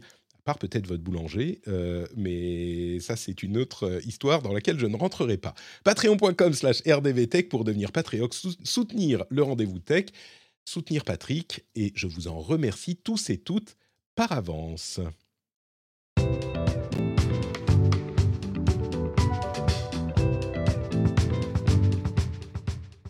ARM va arriver sur le marché et c'est sans doute l'entrée en bourse la plus importante du monde de la tech qu'on ait vue depuis depuis quoi? Depuis Facebook peut-être? J'exagère. Mais ARM, euh, vous le savez peut-être ou vous ne le savez peut-être pas, c'est une société qui est, je pense, au cœur du plus grand nombre de produits tech, possiblement de l'histoire de la tech, je ne sais pas si Intel est en compétition à un moment de l'histoire, mais ARM, c'est tous les processeurs mobiles qui aujourd'hui se retrouvent non seulement dans tous les téléphones mobiles, mais aussi les tablettes, certains ordinateurs portables et certains serveurs. Et ARM, ce sont les designers des puces en question que fabriquent ensuite euh, différentes, euh, différents fondeurs et chacun peut modifier, en achetant une licence à ARM, peut modifier ses puces. C'est pour ça qu'on en voit tellement partout. Eh bien, ARM est aujourd'hui la propriété du groupe euh, japonais SoftBank, qui va vendre, enfin faire une entrée en bourse après une vente ratée à Nvidia il y a quelques deux ans, un an, quelque chose comme ça. Et du coup, les poches dans lesquelles ARM va finir vont un petit peu déterminer une part de l'avenir de la technologie. On imagine euh, que la, valeur boursière de ARM sera de, euh, je plus, enfin, ils l'ont euh, acheté chez SoftBank à 32 milliards en 2016. Je pense qu'ils valent beaucoup plus aujourd'hui. Mais combien, enfin, qui va en acheter la majorité? Une chose qui me donne de l'espoir, c'est que visiblement, un conglomérat de grosses sociétés tech euh, voudrait prendre une participation significative dans ARM. On parle de Apple, qui d'ailleurs était fondateur d'ARM à la base. C'est marrant, mais ils étaient fondateurs d'ARM et puis ils se sont euh, retirés du, projet. Mais donc, on parle d'Apple, peut-être euh, Google, peut-être Qualcomm, enfin tout plein de gens. Et je pense que ça serait peut-être la meilleure solution, c'est qu'il n'y ait pas une société qui récupère une majorité de ARM, mais que ça soit distribué dans toute la tech, comme ça on respecte les intérêts de tout le monde. Écoute, eh, ARM, je pense qu'on n'en avait pas entendu parler depuis la tentative de rachat, non? Déjà pour qu'il passe euh, sous pavillon, euh, sous pavillon Nvidia à l'époque. C'est. Euh, c'est toujours compliqué les, les créateurs de, de puces parce que c'est tellement possiblement, soudainement, un géant qui peut prendre tout le monopole, que tu te dis qu'avoir qu'une seule entreprise derrière, c'est pas une bonne chose pour, euh, pour le marché. On va repartir sur les réglementations, en fait. C'est la thématique de toute cette émission. Ah, j'ai bien compris. Exactement. Mais, euh, mais, mais, voir plusieurs acteurs, voir Apple, voir des gens qui sont concernés dedans, je trouve que c'est pas mal, en fait. Mais ça, c'est un avis purement, purement économique mm. sain, mais, mais à voir. Eh ben, on verra qui euh, va aller faire ses emplettes. Euh, la mise, l'entrée en bourse devrait arriver euh, bah, possiblement dès aujourd'hui. C'était, alors hier, ils ont commencé la, les procédures administratives. Donc ça devrait arriver bientôt dans les prochaines semaines, je pense, peut-être plus tôt. Est-ce que c'est la plus grosse IPO d'une société? C'est quand même une société européenne, alors globale maintenant, mais basé en Europe, euh, il ne doit pas y en avoir beaucoup hein, qui ont atteint ce niveau-là euh, de mémoire. Donc, euh, tu, tu, tu, inclus l'Angleterre, enfin le UK dans l'Europe? effectivement, au niveau ah. du continent, ils y sont. Tu as raison. Mais oui, c'est le moment de le passer derrière nous. On, regarde. Ils vont revenir. Allez. Regardons ensemble dans l'avenir. Il y a des vidéos très intéressantes sur la possibilité de, de, de du Royaume-Uni de revenir dans l'Union européenne Spoiler, c'est pas pour tout de suite. Hein. Pas pour tout de suite. Euh, la semaine dernière. Pardon? Le temps qu'ils digèrent, après, c'est bon. C'est ça, ça va juste prendre quelques décennies. Euh, mais c'est n'est pas juste pour eux, c'est que l'Union européenne n'a pas intérêt à les accepter aussi facilement aussi. Bref. Euh, la semaine dernière, pardon, la nuit a été difficile. Euh, on parlait de euh, la décision de San Francisco d'autoriser les robots taxis un petit peu partout dans la ville.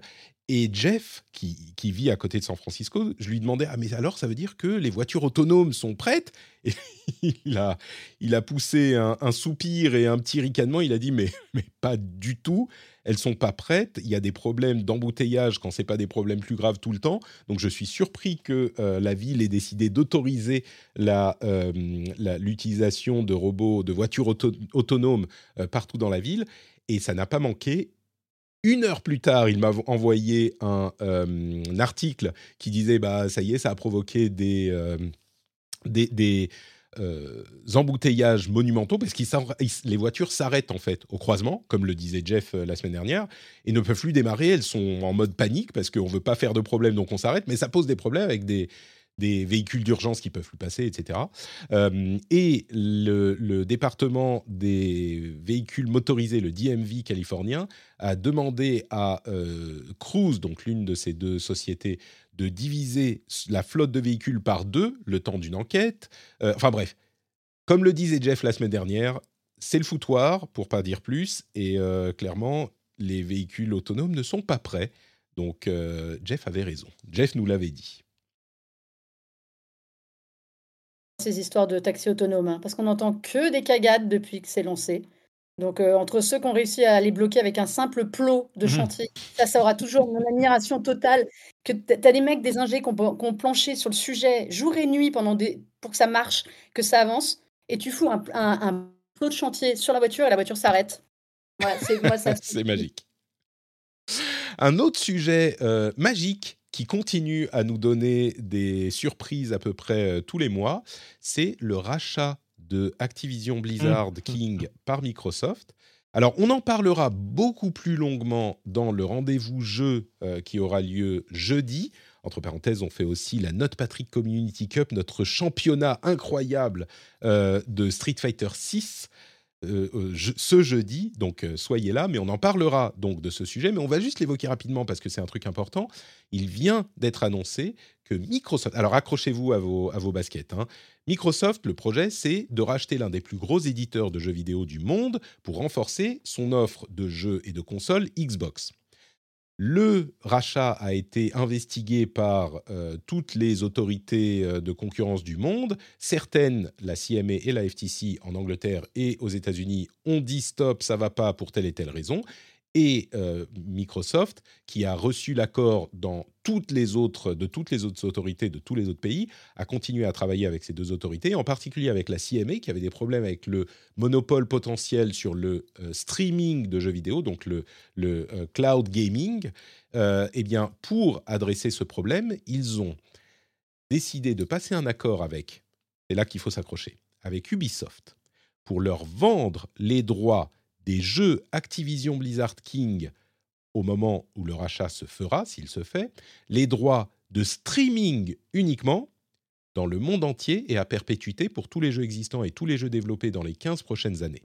Ce qui veut dire que Ubisoft, alors dans l'Union européenne, il y a un cas particulier parce que l'Union européenne a obtenu des droits de licence gratuits pour tous les services de streaming pour tous ces jeux.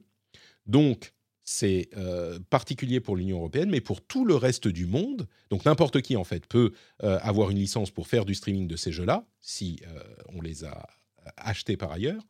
Mais Ubisoft a le droit de négocier les licences. En fait, ils ont acheté les droits sur le streaming et donc ils peuvent accorder des licences à d'autres sociétés pour faire du streaming de ces jeux-là qui appartiennent à Microsoft par ailleurs. Donc Microsoft a les droits pour le physique et le numérique. Donc, si vous voulez télécharger le jeu ou l'acheter dans un magasin, c'est Microsoft qui a les droits sur ça et qui vous le vend. Si vous voulez streamer les jeux en question, eh bien, c'est à Ubisoft qu'il faut demander la permission. Mmh. Ce qui veut dire que Microsoft pourrait être dans une position, sera dans une position, où s'ils veulent inclure le streaming de jeux Activision Blizzard King, enfin Activision Blizzard essentiellement, parce que ça ne concerne pas les jeux mobiles, mais si Microsoft veut vous autoriser à jouer à leur propre jeu en streaming, ils devront obtenir une licence de Ubisoft. Qui est quand même un processus assez hallucinant, mais qui correspond exactement aux préoccupations de la CMA, euh, qui craint un manque de, euh, de, concurrence dans ce marché. Et c'est un moyen assez malin et assez étrange, mais malin, de réinjecter de la concurrence, parce que du coup, bah, Ubisoft va essayer de maximiser ses profits à eux. Donc, ça ne bénéficie pas autant à Microsoft sur le marché du, du, streaming en particulier. C'est génial cette annonce. Franchement, on ne l'a pas vu venir. elle est, elle est ultra rationnelle. Quand tu réfléchis, elle est ultra rationnelle. Puis il fallait, il fallait que euh, Xbox, Microsoft se débarrassent, entre guillemets, euh, d'une partie d'Activision Blizzard King. Ils allaient pas céder King. Tu te dis, ça peut être le maillon faible du lot, alors que pas du tout, c'est le cœur du rachat. Euh, ils allaient passer des Call of Duty parce que bon, euh, quand même, quoi, c'est Call of Duty. Donc ils étaient, ils étaient un peu dans la mouise totale. La CMA bloque. À l'époque, on avait quand même rigolé, souviens-toi, quand la, la CMA avait dit non, mais le cloud gaming, c'est hyper dangereux euh, là-dessus, ils vont dominer la terre entière. on s'est dit, mais qu'est-ce qu'ils racontent? Enfin, il faut quand même relativiser le cloud gaming aujourd'hui, c'est peanuts.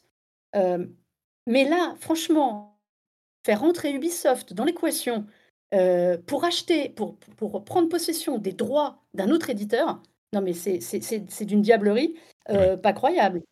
Ça, alors, en plus, ils ont les droits de manière illimitée. Mmh à perpétuité. perpétuité, quoi. C'est, Alors, c'est sur 15 ans pour les 15 prochaines années. Donc, alors, tu sais pourquoi Parce que Activision va devenir 15 ans ou, Attends, attends. En fait, c'est les droits sur tous les jeux existants et tous les jeux créés sur les 15 prochaines années, par Activision Blizzard, bien sûr. Mais ces droits-là, ils les gardent à perpétuité. À moins qu'ils les revendent ou qu'ils. Donc, euh, oui, c'est. Euh, je me demande si ça dit pas quelque chose sur la confiance qu'a Microsoft dans le, la puissance du cloud euh, streaming. Mais en même temps, ils peuvent payer Ubisoft pour avoir accès à ce streaming aussi. Donc, ils perdent pas complètement. J'aurais curieux de savoir combien Ubisoft va payer Microsoft pour ça.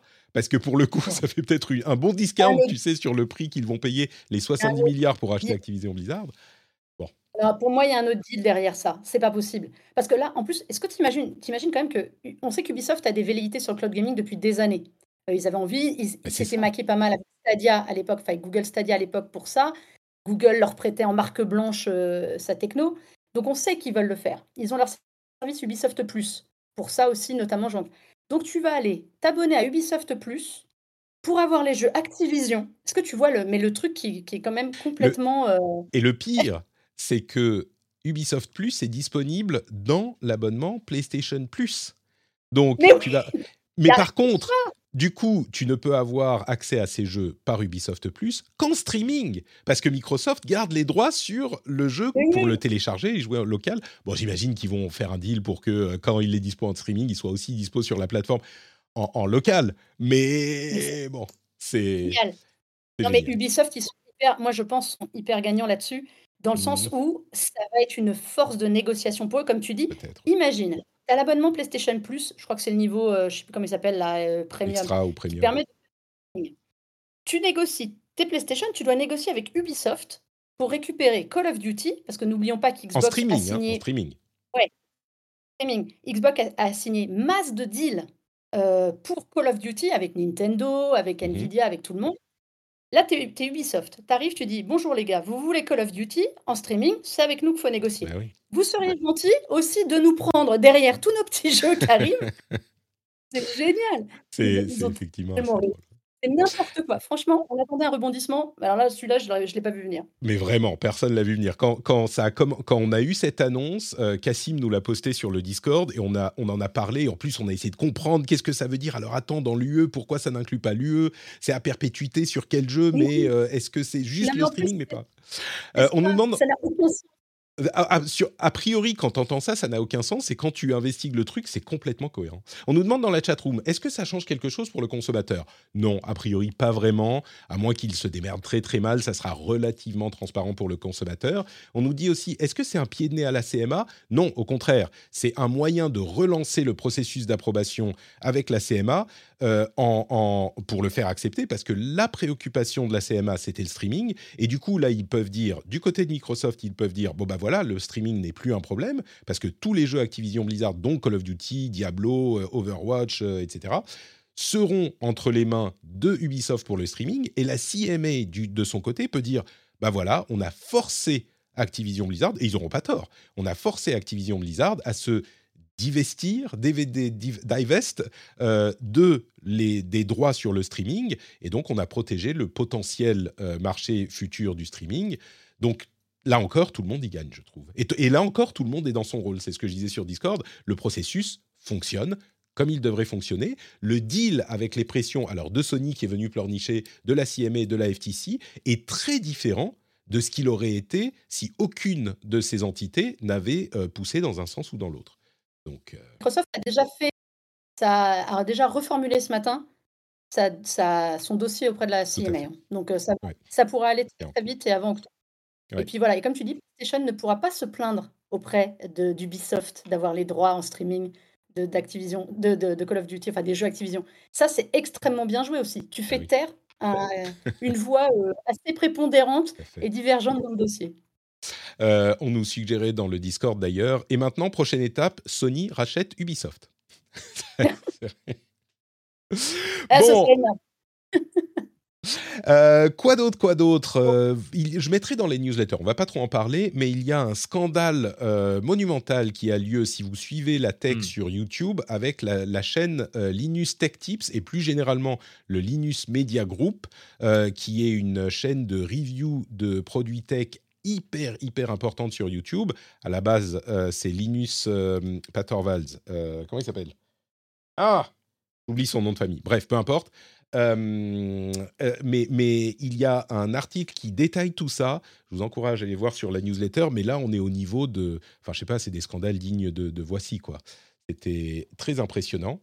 Euh, je voudrais qu'on parle un petit peu de X, Twitter, et un petit peu d'IA. D'abord pour dire que je vais pas faire deux heures sur Twitter et on va arrêter les oh mon dieu euh, Elon Musk est en train de ruiner Twitter et machin. On l'a dit euh, ad nauseum pendant des mois. On est au courant.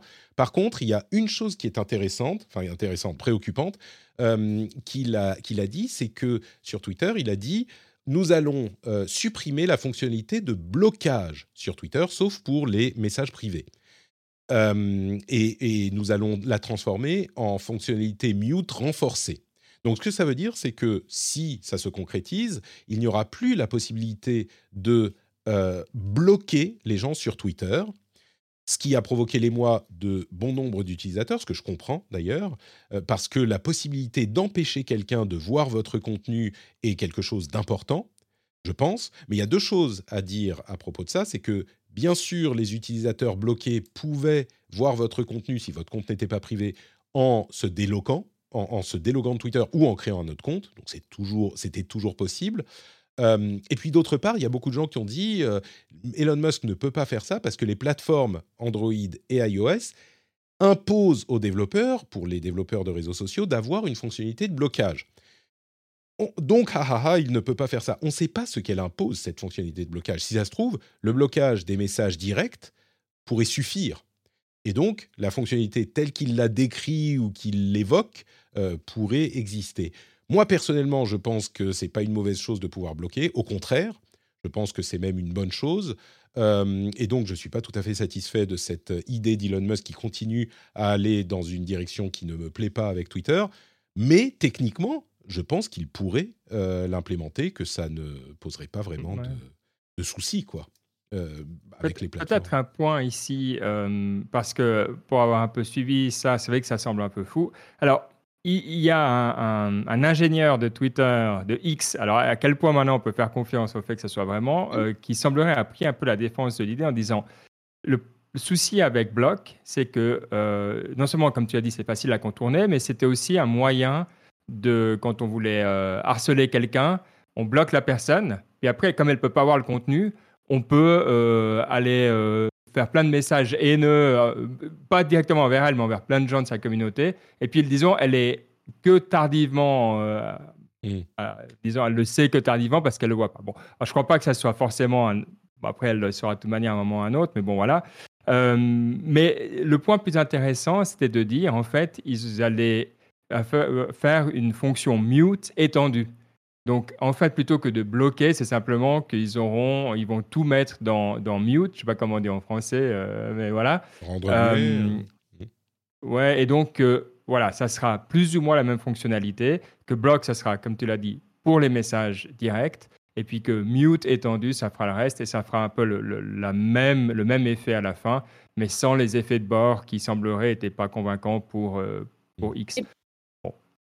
À voir. Il y a un problème que ce qu'il ce dit, enfin Musk, au-delà de voilà du n'importe quoi général, euh, bloquer un compte et le mettre en sourdine, ça n'a rien à voir.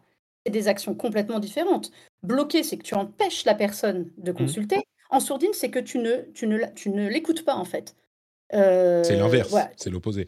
Disons que dans les deux cas, c'est une action qu'on peut prendre si on n'apprécie pas un compte en particulier. On peut soit le bloquer pour l'empêcher de voir notre contenu, dans une certaine mesure, et il y a des moyens de contourner, soit le muter pour ne plus voir son contenu. C'est vrai que c'est pas du tout la même action.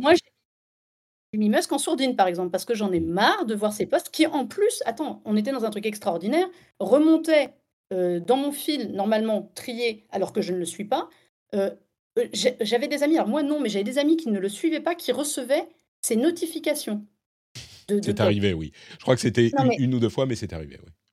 J'ai des amis qui ont eu ça plusieurs fois, alors qu'ils ne suivent pas le compte. Ils me disent Je ne comprends pas comment je peux recevoir ces alertes. Moi, je les vois aussi dans mon flux parce que c'est le, le, mec le plus suivi et que l'algorithme en plus le favorise. Et... Oui, oui, on est d'accord. Mais, mais, tu as l'option sourdine, tu vois, tu peux. Oui, mais c'est ça, c'est si moi je veux pas le voir. Si j'ai pas mmh envie qu'ils viennent voir mes tweets, en revanche, c'est pas la sourdine qui va faire quoi que ce soit. Ah bah non, bien sûr. mais c'est ce qu'il dit, c'est exactement ce qu'il dit. Il dit on ne pourra plus empêcher quelqu'un de voir vos tweets. C'est ce qu'il dit. Ben, soyons clairs, c'est juste pour la pub qui fait ça. Mais ce qui est drôle, c'est que Musk annonce ça et derrière il bloque des mecs. Il va comprendre. Bah, il a, il a fait, l'a fait pour encore pour la blague, pour le troll, tu vois. Mais... Ouais, c'est ça. Non, mais tu vois, c'est quand même quelqu'un qui, qui, a le blocage extrêmement facile. Mmh Donc voilà. Bah, d'une certaine mesure, dans, dans, une certaine mesure, euh, le fait qu'il change une fonctionnalité alors que lui-même l'utilise, c'est peut-être qu'il a effectivement, objectivement identifié un problème euh, de d'usabilité avec cette fonctionnalité, non Tu, tu sens que euh, qui, est, revenu là Mais je sais pas. Moi, moi ça me moi ça me préoccupe moins cette histoire de blog, tu vois, il y a des. Euh, j'ai l'impression qu'il y a un petit peu d'outrage parce qu'on est habitué à être outré par tout, par tout ce qu'il dit, alors qu'effectivement, bah, tu as bloqué quelqu'un, il peut quand même voir tes tweets en étant logué, il peut recréer un compte. C'est une. Et, encore une fois, moi, je pense que ça serait bien de la garder, mais c'est pas la fin du monde, tu vois. Oui, mais je trouve que c'est un droit. En fait, si tu veux, tu n'es pas obligé d'utiliser, mais je trouve que tu vois, on est au numérique. Euh, je trouve que c'est un droit numérique. Tu as le droit. moi, j'ai été harcelé sur, euh, j'ai été harcelé pendant quelques mois euh, sur, sur Twitter, ça arrive euh, beaucoup. Mmh. Euh, j'ai bloqué la personne en effet de mes DM, je l'ai bloquée après, elle recréait des comptes sans arrêt. Mmh. Oui, en effet. Enfin après, au bout d'un moment, c'est un jeu d'usure, hein, tu sais. Mmh. quand la personne, elle en a marre de que tu la bloques et de se... Elle arrête. Si tu plus ça, en fait, en gros, ça ne change rien. Là, je, je ferais quoi aujourd'hui dans un monde où il n'y a pas de blocage? Ouais, sur mute, elle ne sait même pas que tu entends pas. Non, mais tu vois, c'est Elle sait pas que tu l'as muté, tu vois. C'est ça le truc, c'est qu'elle elle, elle continue à t'écrire, toi tu vois rien. Mais ouais, mais en fait, en fait, le truc du mute, c'est c'est vraiment bizarre, quoi. C'est euh, c'est un truc que je trouve pas. Euh, voilà, ah bah c'est pas, le même but, oui. Mais, mais oui. Bon, enfin, enfin, bref, écoutez, on verra, on verra comment ça, ça évolue cette histoire. Moi, je suis d'accord avec toi, Mélinda. Je pense que ça devrait être, à ce stade de ma réflexion, je pense quand même du côté, oui, ça devrait être un droit numérique, le fait de pouvoir bloquer quelqu'un. Euh, si il y avait une possibilité de bloquer 100% la personne et que même en recréant un compte, même en se déloguant, elle ne pourrait pas te voir, euh, bon, il est possible de rendre son compte privé, mais c'est plus la même utilisation. Bah, si c'était possible, je dirais oui, euh, il le faut. Là, vu que de toute façon, il y a des moyens de contourner, c'est d'ailleurs ce qui se passe sur... Euh, c'est marrant, Twitch fait l'inverse. Twitch va implémenter une possibilité de bloquer quelqu'un, y compris en l'empêchant de voir tes streams. Alors qu'évidemment, si la personne n'est pas loguée dans Twitch, bah, elle pourra les voir quand même. Mais il n'empêche, malgré cette différence, euh, enfin malgré ce moyen de contourner, bah, ils disent on va quand même, euh, parce que c'est suffisamment contraignant pour la personne, on va donner cette possibilité de modération. Et je pense que de la même manière sur Twitter, même si c'est pas parfait, ça devrait être possible. Mais, mais tu vois, on en revient à ce qu'on disait tout à l'heure. Applique ça à la vie réelle. Applique ça à la vie, à la vie réelle. Tu ne veux pas qu'une personne te suive dans la rue, euh, vienne frapper chez toi sans arrêt tu vas prendre des mesures et les gens trouveront ça normal. Pourquoi est-ce que tu n'as pas le droit de le faire en ligne? Non, bah, c'est, D'accord. Mais tu vois, il faut toujours, en fait, quand on réfléchit à des choses comme ça, euh, comment est-ce qu'on se l'appliquerait dans la vraie vie? Il y a des choses qu'on tolérerait. Je dirais que c'est un, analogue utile de dire comment est-ce que ça s'appliquerait dans la vraie vie, mais il faut aussi pas non plus euh, complètement se voiler la face il y a quand même des différences entre la vraie vie et la. Des différences, mais tu vois, sur des choses de droit, en fait, sur des choses de droit humain, je trouve que parfois, il, faut, il y a une analogie qui doit exister. Écoute, on verra comment évolue cette histoire de blocage sur Twitter. Euh, et entre parenthèses, il y a une euh, interview interminable, euh, enfin une interview, un, portrait interminable d'Elon Musk qu'a fait, qu'est-ce que, que je dise pas de bêtises, c'est le New Yorker en parlant à des dizaines de personnalités qui ont de personnes qui ont travaillé avec lui. Je le mettrai là encore dans la newsletter. Je vais vous avouer un truc, je suis pas allé au bout, mais ce que, ce que j'en ce que j'en ai lu était intéressant, c'est juste que je sature de Musk, mais je le mettrai dans la newsletter euh, pour ceux qui veulent le lire.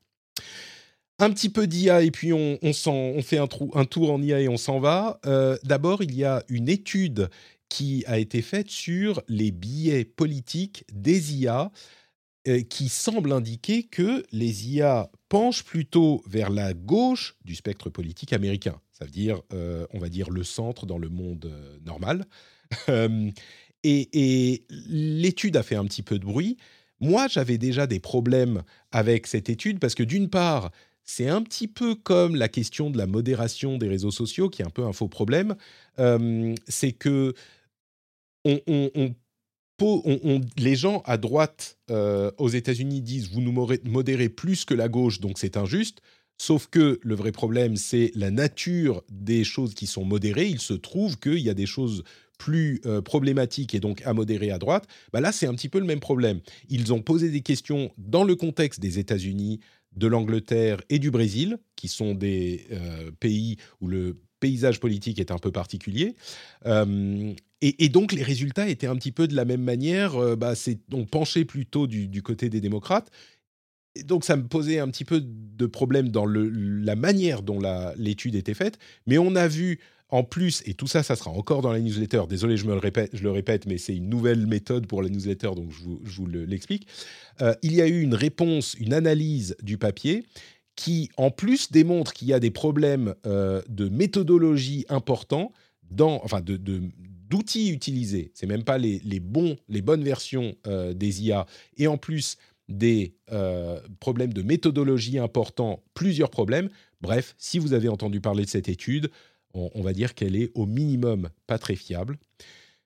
Le deuxième euh, sujet euh, d'IA que je voulais parler, c'était là aussi des tests qui sont beaucoup plus euh, triviaux sur les IA de Google, à la fois Bard et la Search Generative Experience, qui montrent que quand on pose des questions aux IA de Google sur les avantages de choses comme l'esclavage ou le fascisme, eh bien Google, ou en tout cas ses IA, va tranquillement vous expliquer quels sont les avantages de euh, l'esclavage ou du fascisme, avec des choses comme, alors attendez que je vous euh, euh, retrouve les exemples,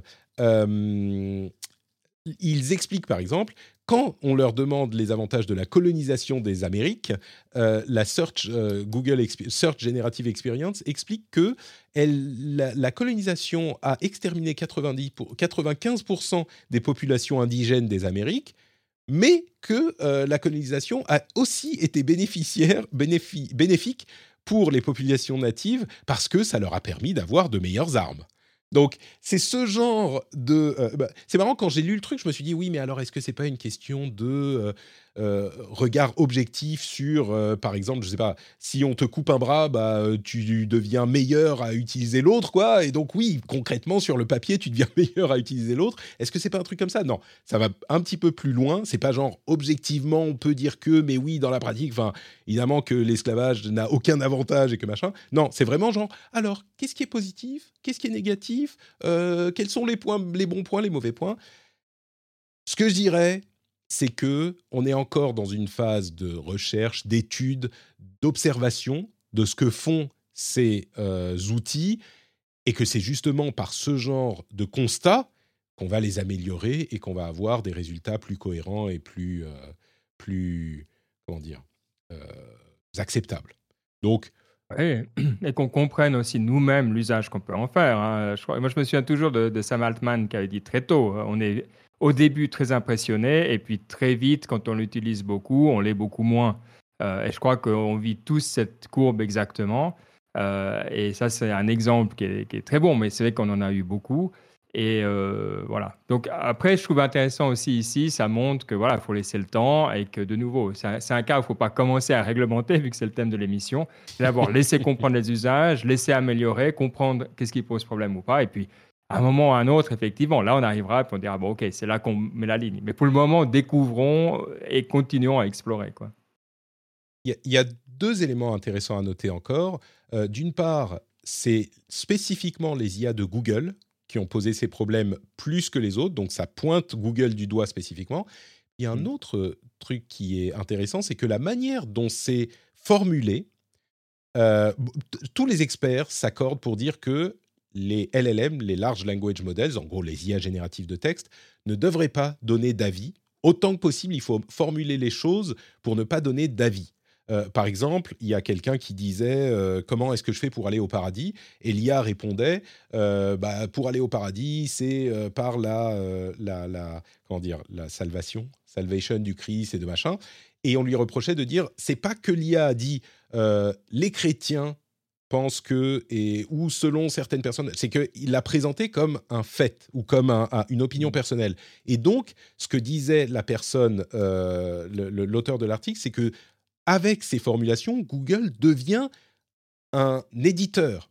Il publie son propre, sa propre opinion ou, il s'approprie une, idée là où jusqu'à maintenant, euh, eh ben, c'était vraiment une collection de liens et d'avis ou de, de résultats d'autres sources. Et là, le fait que ça soit une sorte de, je sais plus comment il l'appelait en anglais, mais moi j'ai traduit par salade de plagiat, c'est-à-dire qu'il y a tout un ensemble de, trucs plagiés ou de trucs utilisés pour concocter une réponse et qu'il n'y a pas de source, contrairement encore une fois à ce que, fait euh, ChatGPT ou Bing, euh, bah, le fait qu'il n'y ait pas de source fait qu'il s'approprie l'opinion et donc c'est Google qui devient, euh, comment dire, qui devient jugeable de, de, ce qu'il dit, quoi, ce qui est nouveau pour Google. Donc je pense que ça va changer très vite. Surtout que, que Bard, euh, chez Google, euh, pour savoir les sources, en gros, tu as un petit lien qui te redirige vers une page où on te dit pour avoir plus d'informations. Donc d'où tu comprends mmh. d'où viennent les sources. Mais en effet, rien n'est clair. Rien mmh. n'est clair du tout. Et d'ailleurs, c'était dans le projet euh, de, peut-être pas de Bard, mais en tout cas de la, Google, de la Search Experience, d'avoir les sources. Donc peut-être que c'est pas encore implémenté, que ça arrivera. Moi, je l'ai pas testé moi-même, mais, euh, mais, mais cette différence était assez intéressante. Bon, et le dernier truc que je mettrai aussi dans la newsletter, c'est euh, un podcast de Sam Harris, auteur à succès, mmh. qui a, a publié un podcast que, alors là encore, c'est pas tant le podcast dont je veux vous parler, mais l'idée principale qu'il évoque dans les dix premières minutes, qui sont disponibles en preview, euh, qui est l'idée du de l'âge d'or. Alors en anglais, c'est euh, the golden age for assholes. Alors en français, je sais pas comment on pourrait le traduire. C'est l'âge d'or des trous ducs hmm. ou un truc comme ça. Euh, oui, ça te convient, Mélinda Ouais, c'est assez clair. Je vois, on, visualise bien l'idée comme ça. On, on, voit de quoi il veut parler et il développe. Alors c'est au-delà de euh, la manière un petit peu provocatrice dont il le dit. Samaris, c'est quelqu'un qui construit vraiment euh, ses arguments. Et c'est vraiment une idée intéressante où il, euh, il, analyse, il déconstruit un petit peu la raison de la popularité de personnalités comme Donald Trump, même Elon Musk et d'autres, ou, Andrew Tate, et où il explique que, alors au-delà du fait que ça soit vraiment l'âge d'or pour ces personnes-là, ce qui fait leur force et leur appel, leur appeal, leur popularité, euh, leur, la raison pour laquelle les gens sont attirés par eux, c'est que ils sont amoraux et ils s'en ils s'en vantent. Il y a plusieurs. Euh, d'abord, le principe de base, c'est qu'il dit je suis peut-être amoral, mais tout le monde est amoral. Donc, il le principe, c'est qu'il jette l'opprobre sur tout le monde. Donc, oui, peut-être que eux, ils sont pas cool, mais de toute façon, tout le monde est pas cool. Donc, ça change rien.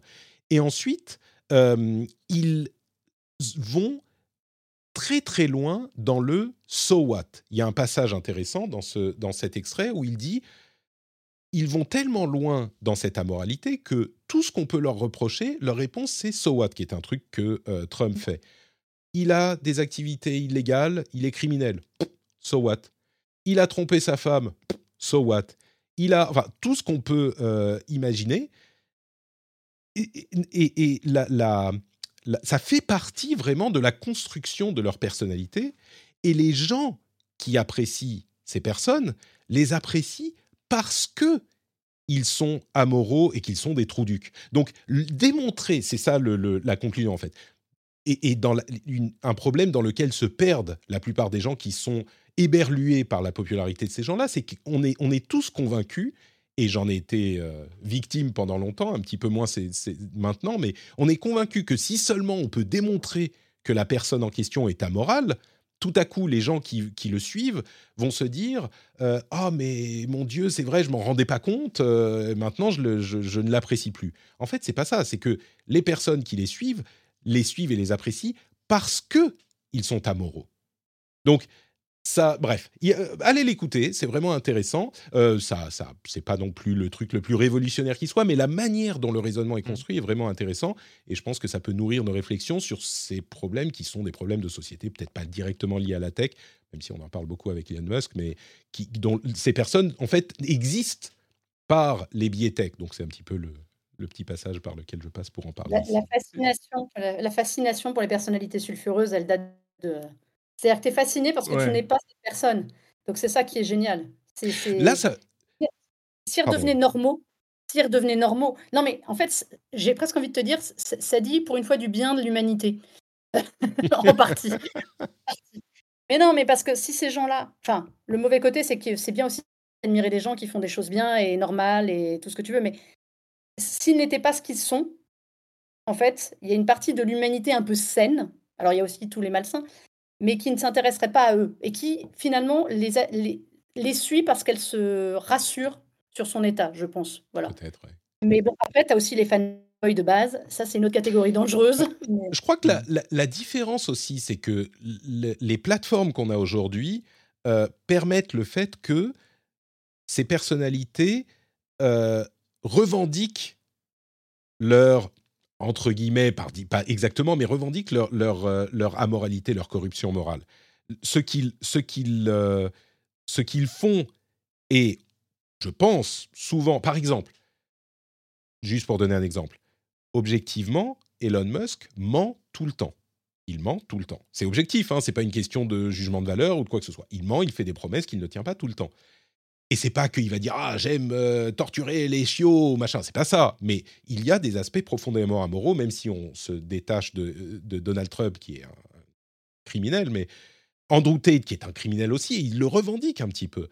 Et la différence, c'est que par le passé, je crois que ces personnalités sulfureuses, quand elles étaient euh, prises en flagrant délit de d'amoralité et de criminalité, bah, leur popularité baissait au minimum. Ils avaient toujours des gens qui les suivaient, mais tu dis, ah bah oui, non, quand même, les bonnes gens, tu vois, pouvaient se dire, ah bah non, euh, là, euh, c'est quand même pas bien de torturer les petits animaux.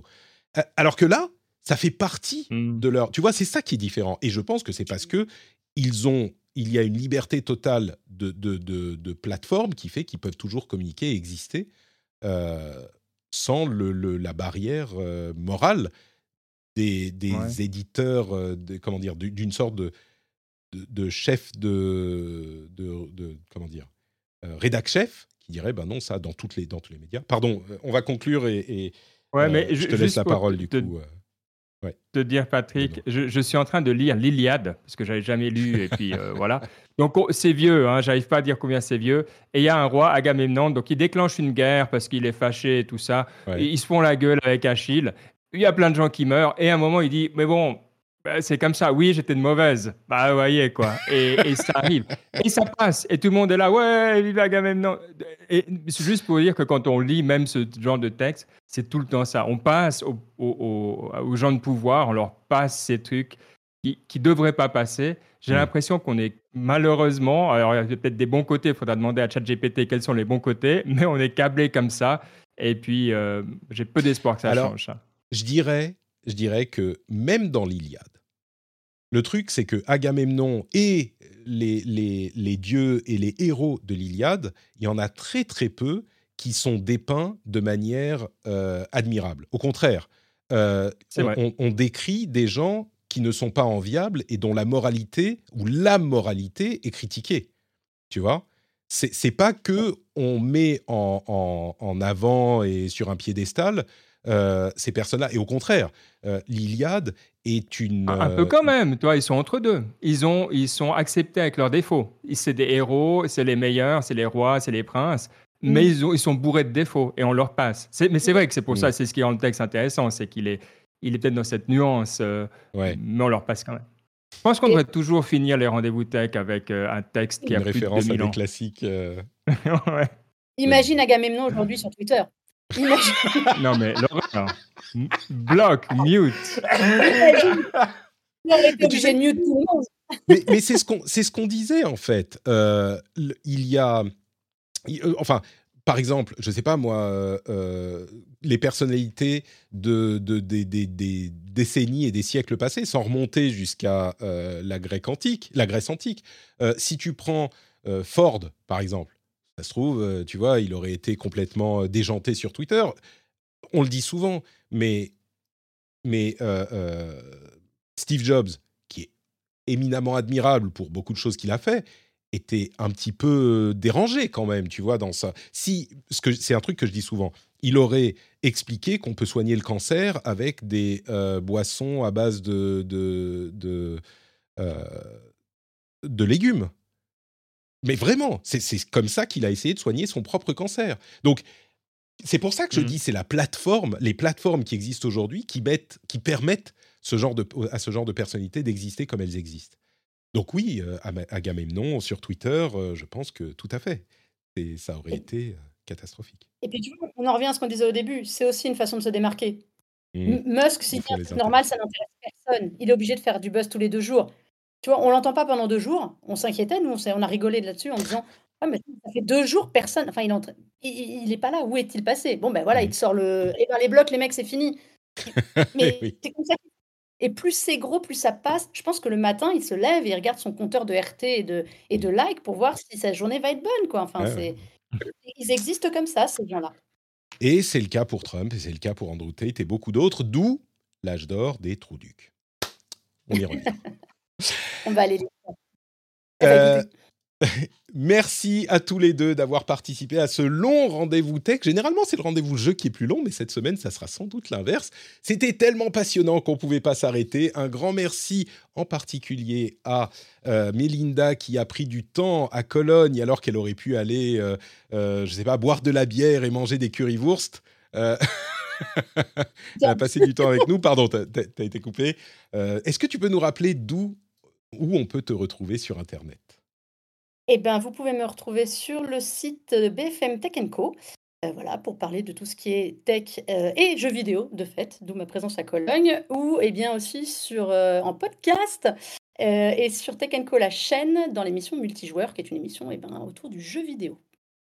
Merci beaucoup Mélinda, toujours un immense plaisir de t'avoir, toujours un immense plaisir d'avoir également Benoît dans cette émission. Et une chance puisque généralement euh, là tu es, comment on l'avait appelé la, trêve des administrations, donc tu peux être là un midi, généralement c'est plus compliqué, donc je mesure bien la chance qu'on a aujourd'hui Benoît.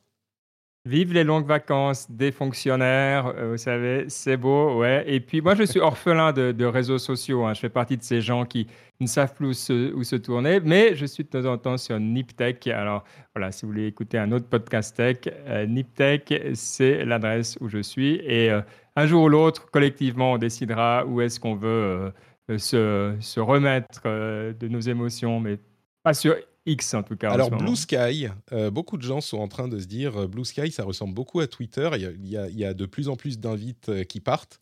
Donc sur le Discord, en tout cas, ils sont tous en train de dire oh, Blue Sky, c'est sympa, machin. Moi, je suis un peu plus sur Mastodon, mais en même temps, je suis sur Blue Sky aussi, donc. Ah, pas nickel. Écoute, je vais, je vais aller sur Blue Sky. J'ai distribué toutes mes invites déjà. Il faut, quand j'en ai une autre, je te la, je te l'enverrai. Je les ai envoyés ah, sur bah, le Discord, ils étaient tous en train de Oh, moi je veux une invite, moi je veux. Donc j'ai donné celle que j'avais. Mais... Oh ça, c'est un classique aussi. Bon, génial. Merci.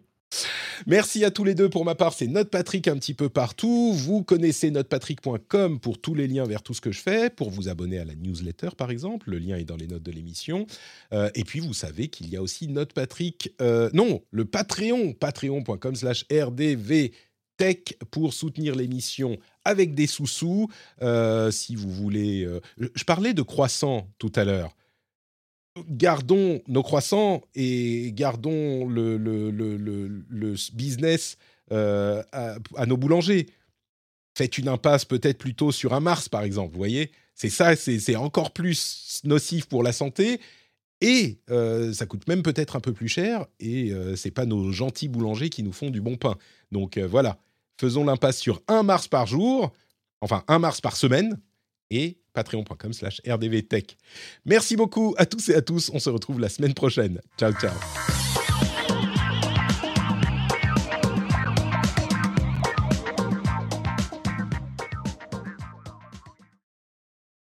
Dans la chatroom, on nous dit J'ai demandé à Bing de m'écrire un tweet que pourrait écrire Agamemnon. Deux points. Sacrifier ma fille pour la gloire de la Grèce, c'est le prix à payer pour être un héros. Ne me jugez pas, vous ne savez rien. Tellement juste, quoi. Botox Cosmetic, out of botulinum toxin A, FDA approved for over 20 years. So, talk to your specialist to see if Botox Cosmetic is right for you. For full prescribing information, including boxed warning, visit BotoxCosmetic.com or call 877-351-0300. Remember to ask for Botox Cosmetic by name. To see for yourself and learn more, visit BotoxCosmetic.com. That's BotoxCosmetic.com.